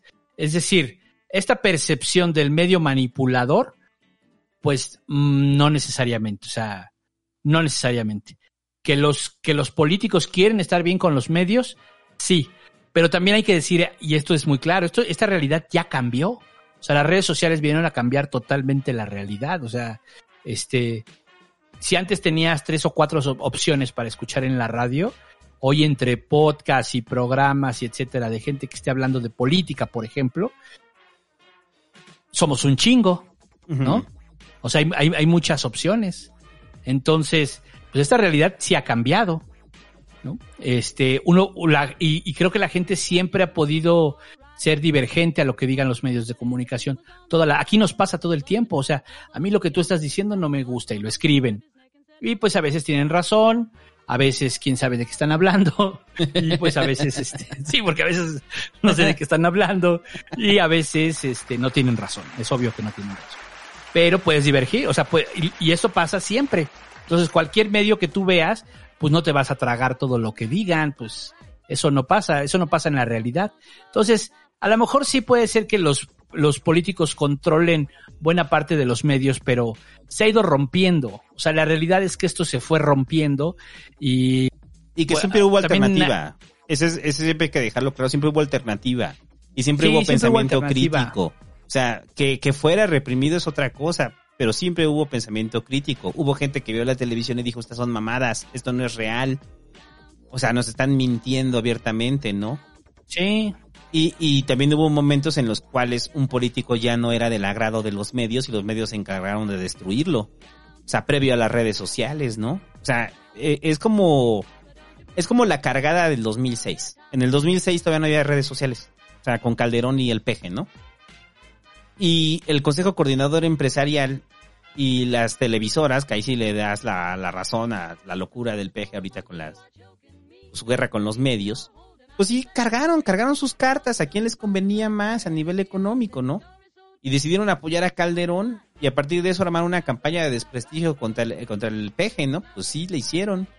Pero después esas mismas televisoras, en el 2012, cambian de estrategia y ya no van con el PAN y ahora van con el con Peña, ¿no? Y se cargan con Peña, sí ayudan, no, no, o sea, si hubieran activado el, el rayo apendejador, o sea, pues Peña hubiera ganado arrasando, ¿no? Pero pues no ganó arrasando, ¿no? este, nadie hubiera votado por el peje con el rayo pendejador, ¿no? Y en el, y en el 18, pues las televisoras vuelven a hacer una, un balance sobre con quién van a ir, miden el tiempo, quién les conviene más a sus intereses, y pues ahora van con el peje. Entonces, en menos de, de 12 años, las televisoras este, han cambiado tres veces de favoritismos políticos, ¿no? Y el político no tuvo mucha injerencia en ellos, ¿no? Más bien fue el interés que movió a los medios. El, el, yo me acuerdo, el Hobbit escribió un artículo en Migala, ¿no? Creo que debe haber sido como en el 2012, si no, si no mal recuerdo. Uno muy largo, pero donde precisamente él hablaba de esto, ¿no? Este, de que los medios de comunicación quieren estar con el que va a ganar. O sea, eh, también eso es una realidad. Ah, ellos, ellos entienden como quién puede ganar y se cargan con ese. No es que ellos decidan, ah, ahora Peña Nieto va a ser el, el, este, el nuevo, este, ¿cómo se dice? Eh, eh, nosotros queremos que él sea el presidente y vamos a hacer que él sea presidente. Como en la película esta de Luis Estrada. Pues no, no se puede. No funciona así. No funciona así. O sea, la gente tiene suficiente capacidad para discernir y, y negociar lo que está este, viendo. Eso Esto es distinto la- a, perdón, eso es distinto a cuando la gente responde, por ejemplo, al miedo, ¿no? O sea, la gente tiene miedo y entonces dan un voto por miedo o tienen miedo al cambio y mejor prefieren quedarse con el candidato. Y eso es lo que interpretan al final los medios, ¿no? Y abusan de ello. O sea, ¿qué fue lo Sí. que pasó en el 2006? El miedo al cambio tan fuerte con el peje, pues generaba incertidumbre y generaba miedo en la población. Y entonces, ¿qué hicieron los medios? Aprovecharse de ese miedo y pintarte al peje como el diablo, ¿no? Sí. O sea, es donde se aprovechan, o sea, los medios, o sea, pero no quiere decir que tal cual, o sea, salgan, o sea, que los medios ya decidan, que haya una mesa así como el Partido Republicano y digan, no vamos con este y va a ganar, porque tiene el apoyo de los medios, pues no. O sea, si no hubiera sido eso, es que, por ejemplo, los, los- en el 88, güey, con Cárdenas, que ya lo hablamos aquí, ¿no? O sea, si no hubiera sido eso, o sea, el movimiento de Cárdenas, ¿cómo hubiera crecido, no? Y obviamente los medios, este, se cargaron, este, hacia el oficialismo, ¿no? O sea, hacia el partido gobernante, no se cargaron con Cárdenas, ¿no? Y tuvieron que buscar mecanismos, este, de difusión alternos, ¿no? O sea, si no hubiera sido así, no hubiera existido la oposición, ¿no? O sea, si, Simple si- tal cual, si los medios de comunicación fueran controlados, y claro que los controlaban, entonces, si los controlaban y había dinero, y de repente se dan cuenta ni que ni con ese dinero, ni controlando los medios lo lograron y, y, este, y pierden, pues entonces, ¿qué recurrían? Pues al fraude, que fue lo que pasó en las épocas priistas, ¿no? No reconozco que ganaste. Pero de, o sea, y si tenían en ese entonces el control de los medios, ¿no? O sea, sí, sí tuvieron el control, digamos, por ejemplo, de, de varios periódicos, de eh, la gran mayoría de las estaciones de radio y de, y de la televisión, este, porque pues era Televisa o la televisión del Estado, era lo que había. Entonces sí tenían un gran control, tenían un gran control sobre la mayoría de los medios. Con todo y eso, muchas de las cosas que pasaron y que todos estos medios callaron, pues siguieron ahí, güey. O sea, es que, es que este tema, a ver, este tema de, de, de repite una mentira este, muchas veces y lo harás una verdad de Goebbels, este, que ya lo habíamos platicado alguna vez. Eh, en la época de Goebbels sí, porque la gente era muy homogénea y pensaba muy igual. Sí era posible, era posible eh, crear verdades a, a través de, de la repetición, sí. Pero después la gente se volvió más homogénea y ya no, o sea, este, digo más heterogénea y entonces ya, o sea, empezamos a ser distintos, distintas carreras, distintas ocupaciones, se abrió el mundo en general y eso ha ido cambiando y pa- paulatinamente hasta que llega un, momen- un momento que a tu medio favorito lo cuestionas todo el tiempo. Yo no sé si a ti te pase, pero yo a los medios que me gustan los veo y los estoy cuestionando todo el tiempo, ¿no? Entonces, este, de lo que están diciendo, ¿no? Pues aquí Entonces, pasa, eh, no, perdón, cuando de ¿Eh? repente, que, que, por ejemplo, yo que escucho mucho a Ciro, ¿no? Este, y que de repente llegamos y que digo, más, ¿qué pedo con Ciro, güey? O sea, ¿qué pedo con Ciro y su necesidad de decir, no, ¿y usted cree que qué presidente sería mejor que aparte de Felipe Calderón? pues sí, todo el tiempo lo estás cuestionando, pero eso no quiere decir que lo dejes de escuchar, simplemente digas, no y ya. O sea, tú tienes la capacidad Exacto. de cuestionarlo y no solamente eso, sino tampoco creerle todo lo que está diciendo, ¿no? Sí. Sí, Y, y eso no creo que sea propio de este tiempo. Creo que eso está en México desde que está, este, desde que se ha peleado contra el régimen, ¿no? O sea, siempre estuvo presente ahí. siempre ha estado presente, la- o sea, también el hecho de que no sea tan masivo en algún momento como lo, como lo era la, como lo era Televisa, por ejemplo, pues sí, también es cierto, ¿no? Pero, o sea, pues por ejemplo, Televisa no apoyó para ni madres a Cárdenas y les metió un susto en el 88. Televisa no apoyó para este ni madres lo que dijimos del movimiento del 68. Lo- las huelgas de la UNAM, las dos huelgas de la UNAM, no las Televisa jamás las apoyó y aún así salieron victoriosas. O sea, lo que quiero decir es, eh, eh, aún así se supo lo que estaba pasando, ¿no? Sí. Aún así con todo y eso. O sea, sí ha habido grandes temas en donde Televisa, por ejemplo, por supuesto que mintió, por supuesto que ocultó la verdad, pero que eso significara que lo convirtieran en una verdad, hay una enorme diferencia. Hay una, o sea, si eso fuera cierto, la versión oficial era que había francotiradores en el, en, el tema del 68. Es que es un buen ejemplo. El 68 todos, prácticamente todos, se quedaron callados, ¿no? De lo que había pasado. Y con todo, y la, y la verdad, y la verdad de- del gobierno era, había francotiradores. Pues eso sería un, si, si partiéramos de que repite una mentira muchas veces, pues eso sería una verdad, pero no lo es. No lo es. Ujú. Todo mundo, o sea, lo de los francotiradores, nadie, o sea, es una mamada, güey, todo el mundo dice, ¿eso qué? ¿No?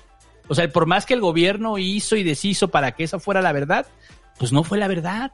Entonces, este, pues al final, eh, eh, pues sí, la gente, la gente tiene, sabe discernir, sabe entender y sabe ver cuando le están mintiendo y cuando no y cuando lo, lo quieren manipular. O sea, lo de Javier a la Torre. O sea, ¿tú crees que alguien después de ver a Javier a la Torre realmente dijo, no, sí, tiene razón Javier a la Torre, voy a salir al chingue a su madre sin miedo al éxito? y ya, ¿no? Ya no Este, le haga sí, caso a López Gatel, huevo, lo dijo a la torre. a trabajar, ¿no? Bueno, pues, pues no, o sea, la gente le siguió haciendo caso a López Gatel, que después ya la gente no le hizo caso a López Gatel, no fue por la torre, fue por el propio López Gatel, ¿no? Que- que Pero no es otra decir- historia. Que no quiere decir que haya uh, este, varios que sí le hayan, le hayan hecho caso a la torre, ¿no?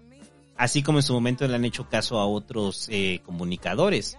O sea, Pero sí- son los menos. son los menos, pero sí tienen un poder. Es, pero no es el poder que se cree tan grande eh, que tienen, ¿no? O sea, no es ese nivel de poder. O sea, no son, no son supervillanos que hipnotizan a la gente. Porque esa es la creencia. La creencia son supervillanos que hipnotizan a la gente. Y pues no. O sea, pero sí, o sea, de que tiene, a ver, es que también decir que, la- eh, que negar que la, que la, que los comunicadores o la televisión puede tener injerencia en la opinión de la gente, pues claro que sí, o sea, sí, sí, o sea, no, Y como no- buen no lo podemos medio, negar, pues sí, perdón. Pero, pero no definen verdades, ese es el asunto, No, ¿no? O sea. Porque también ellos tienen que reflejarse, o sea, no, no puede ser que de repente, porque a, porque a Azcárraga le hubiera interesado que nos volviéramos, este, super, super neoliberales y vendiéramos, y se vendiera todo, incluyendo la educación, la salud, los energéticos, etcétera, y que hiciera una campaña, pues aún así lo hubieran mandado a chingar a su madre la gente, ¿no? ¿Cómo crees? O sea, ¿no? Este, lo hemos dicho, hay cosas con las que no te puedes meter, eh, las cuotas en la UNAM, el este, la Virgen de Guadalupe, Pemex, y ahora también voy a agregar el Estado laico, pero bueno, Sigues enchilado con eso, ¿verdad? no, no, cada vez lo tengo más claro, pero bueno. No, de este, los que siguen enchilados son los pasquifans que ahorita te van a decir, el búho nos quiere regresar este a los tiempos en los que la iglesia nos educaba. se van- se Yo no estoy de acuerdo, muchachos. Este, en lo que dice el búho. Este, pero defenderé su derecho a decir que tenemos que regresar a ser educados por curas. El que quiera, ¿eh? El que quiera. vivimos en una sociedad libre. No todos, el que quiera. Pero bueno, en fin. Este, pues ya, ¿no? ¿O ¿Qué? ¿Qué Ya. más? ¿Qué más de este tema? Este, no, este, nada más para terminar, el, yo creo que el- el- los últimos, ya son cuántos, 14 años. O sea, desde la elección del 2006, ¿no? Este, no, sí, 14 años. Los últimos 14 años han demolido esta idea. O sea, se han encargado en sí misma de demolerla cuando vemos el, la forma tan cálida en la que las televisoras trataron al peje, ¿no? O sea, o sea, ¿lo- ¿te acuerdas que cuando estábamos viendo los debates hasta lo decíamos? O sea, que, güey, o sea, está de pechito, o sea, Televisa con el peje, ¿no? Este, No, pues, o sea, hablamos del tema de... ¿no? O hemos sea, puesto de... Hemos puesto de ejemplo a Mario Delgado con el tema de to- toda la campaña que hizo Mario Delgado en Televisa. O sea, es que ustedes no, se percataron, la mayoría no se percató de ello porque fue tan insignificante, pero Mario Delgado en ese momento era un político débil, como político era muy débil, era poco conocido, nadie, no, o sea, no, no tenía arraigo, no tenía nada. Simplemente era un cuadro de Marcelo que Marcelo quiso impulsarlo para que fuera jefe de gobierno, porque el candidato original de Marcelo era Mario Delgado, no Mancera. Y Mario Delgado salió en Laura en América y salió en este, en, en creo que hasta en Hoy y andaba en Televisa todo el tiempo eh, hablando de que había que acabar con el bullying y pendeja, o sea, para que la gente lo si conociera. se pone así en YouTube, va a salir Mario Delgado eh, hablando del bullying a todos pinches lados. Ajá. Porque sí está, la otra yo vi el de, el de Laura de América. Ajá. Y entonces, o sea, este. Y, y ese caso fue muy significativo de cómo, pues, güey, o sea, no te, no te funciona estar en Televisa, o sea. Pero ya que estamos al final, per- permíteme poner nada más tantito el audio, güey, este, para que lo escuchen los Pasqui fans. Es que no mames, es Mario Delgado y Ninel Conde, ya ni me acordaba. Algunos se burlan de mí porque dicen que pienso que los mayas viven en Miami. Dicen que admiro a la señora Mara porque salva truchas. También se burlan de mí porque piensan que digo que a los osos bipolares a veces les gusta el frío y a veces no. Lamentablemente no todos los niños Son muy buenos chistes, hay que decir claro que son muy buenos chistes. Para aguantar este tipo de bromas. Nuestra sociedad necesita una sana convivencia en la cual no quepa la violencia. Esto empieza por respetar a los demás, sin importar su raza, género, religión o preferencia sexual. E incluso sus errores. Porque cuando uno se ríe y el otro sufre, ya no es broma. Por ello tenemos que proteger a nuestros niños para que no se acostumbren a la violencia y erradicar el acoso escolar. Te invitamos a que des un paso al frente por la educación. Ahí está, muchachos. Este, y era una campaña de Ninel Conde, güey, que in- invitó a Mario Delgado. Entonces, y ahí lo puede ver hacia Mario Delgado haciendo un chingo de cosas, güey. Este, con Laura en América, bailando el Colo Fox. Este, perdón, los chistes son buenos, los que dijo Ninel. Yo sé que el, el pedo es anti son memes, son memes. Sí, pues son muy buenos memes, güey. Están tan chingones. Este, bueno, pero Mario Delgado, a pesar de toda esta exposición, pues no se posicionó, ¿no?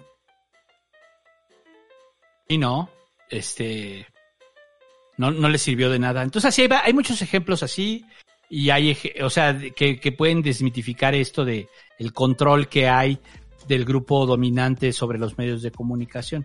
Sí creo, esto también es otra reflexión y es como más avanzada para un futuro, hasta como para mi gala, este, este tema de que al final los medios sí puede ser que repliquen muchas cosas del sistema que tenemos muy arraigadas, incluso la forma como nos organizamos políticamente, ¿no? O sea, porque al final mucho del análisis político que vemos y eso, pues sí va en, en, en defender el, las, co- el, est- el estado actual de las cosas, ¿no? A través de las instituciones, por ejemplo. Y puede ser que todo eso, puede ser que todo eso eh, ya no se cuestione y tendría que cuestionarse. O sea, no, no lo veo incorrecto, pues, ¿no? Este, no veo incorrecto esto. Uh, incluso, y creo que es una de las grandes aportaciones de esta presidencia, el cuestionamiento a muchas cosas. Déjate de, de lo demás, ¿no? O sea, si es buen gobierno, ¿no? Pues esa será una discusión que daremos este, en el 2023, si fue buen gobierno o no. Esperemos que sí, pero parece que no. Este, pero, pero, eh, pero sí, esta discusión que han dado ellos, los de los de Morena y la Cuarta Transformación, sobre cuestionar muchas cosas, ¿no? Y creo que los medios de comunicación en esa parte sí les ha faltado. O sea, ahí sí, este, y sí, es una buena discusión. ¿Qué tanto moldean las, los medios de comunicación a las sociedades también? En Sí. algunos temas estructurales. Pues lo que decía, o sea, de que sí hay gente que obviamente moldean. Eh, no sabemos hasta qué, qué grado o qué porcentaje. Porque hay mucha gente que sí cree, crece creyendo todo lo que se arroja en los medios de comunicación. Pero hay un porcentaje que no. Y ese porcentaje que no es el que genera el cambio y es el que nos lleva a los días en los que estamos ahorita, ¿no? Eh, y también estuvieron expuestos a la televisión y también estuvieron expuestos a esos medios, pero también estuvieron expuestos a otras cosas, ¿no? Entonces, También es eso. Eh, yo creo que es un factor, sí, del individuo, pero sobre todo en el, en el factor político, eh, sobre todo en las propias pulsiones humanas, ¿no? O sea, eh, los medios se encargan de eso, se encargan de eso. Y también la publicidad, pues, o sea, la publicidad se encarga de eso, de explotar eso. Eh, y ya, entonces, este pedo de Televisa te idiotiza, pues es como el pedo de te idiotiza si ya estabas idiota. Hmm. Te Azteca te pendejo, pues sí, ya estabas pendejo, pues sí, güey, tú ya estabas pendejo, no estabas este Televisa o TV Azteca, güey, nada más te dieron un empujón. Este, porque pues Televisa no idiotiza a todos, ¿no? O sea, no. Este, Solo a unos cuantos, ¿no? Ajá. Y pues sí. O que sea, hay- pero, pero, pero bueno, pues sí es importante también que eh, creo que mucho de lo que ya trae Televisa o Azteca, etcétera, pues ya es también vieja fama, porque pues ya actualmente pues la gente no los ve tanto, o sea, ya tienen problemas de rating. ya no es la misma empresa, este, eh, Monopólica. monopólica de los setentas, preponderante. Cuando la televisión sí construía estrellas, ¿no? Construía estrellas. Construía todo. y construía, construía todo. realidades, cabrón. Construía realidades. Sí. Eh, y ya, que por cierto nos faltó decirlo de Buñuel, de que cuando Buñuel este lo no dejaron que se proyectara Los Olvidados, el PRI no la dejó, tampoco La Sombra del Caudillo la dejaron que se proyectara en México. Hasta los años 70 se proyectaron en México. Ese, sí, 70, 70, 80 se proyectaron en México en cineclubs. Este, Pues hay que, habríamos que platicar de, de- del algún tiempo de eh, el PRI ante libertades. Hay otra anécdota también de por qué no vinieron los Beatles en el 64, ¿no? Porque ya estaba ya estaba agendado que los Beatles llegaran a México en el 64. Eso estaría chido para hablarlo de la historia del PRI, pero dentro del, no de la historia del PRI, sino como los años del autoritarismo, ¿no? Porque hablar de la historia del PRI, o sea, es una mega historia, pero hablar de los años del autoritarismo del PRI, para que vean la clase de país tan culero en el que vivía nuestros Las cosas padres, que ¿no? pasaron. Sí, nuestros padres y nuestros abuelos, porque pues a nosotros nos tocó. Sí. Y, Y este y pues a ver qué tema se nos ocurre la siguiente. Ajá. Sí, vamos a ver cuál se nos ocurre la siguiente, muchachos. No sabemos todavía. Lo más seguro es que va a ser uno bien pinche creativo, este, como este que les gustó. este. Y ahí está, miren, para terminar, porque pues este es el pensamiento que, que así como el, el güey que desprecia la televisión y que piensa que el rayo apendejador es una realidad, pues los de Molotov así eran, güey, así eran, es, es, era militancia política mezclada entre chairismo con los Rage Against Construyeron, ayudaron a construir la, la, la ideología chaira, es eso. Exacto. Entonces aquí, güey, hay mucha gente que va a canta esta canción y ni siquiera saben quién, ni siquiera vieron a Jacobo Saludowski, güey. O sea, nacieron y ya Jacobo Saludowski ya ni lleva las noticias. Y dice, no, señor huevo, que no te haga bobo, Jacobo. no mames. Este, y ya muchachos. Nos vemos. Gracias a toda la gente que se suscribió. Suscríbase en el patreon.com, diagonal el pasquín para que tenga acceso a su pasquín calentadito. Caliente, perdón. Recién pescado. Y nos vemos la siguiente semana. Algo más. Bye. No, vámonos.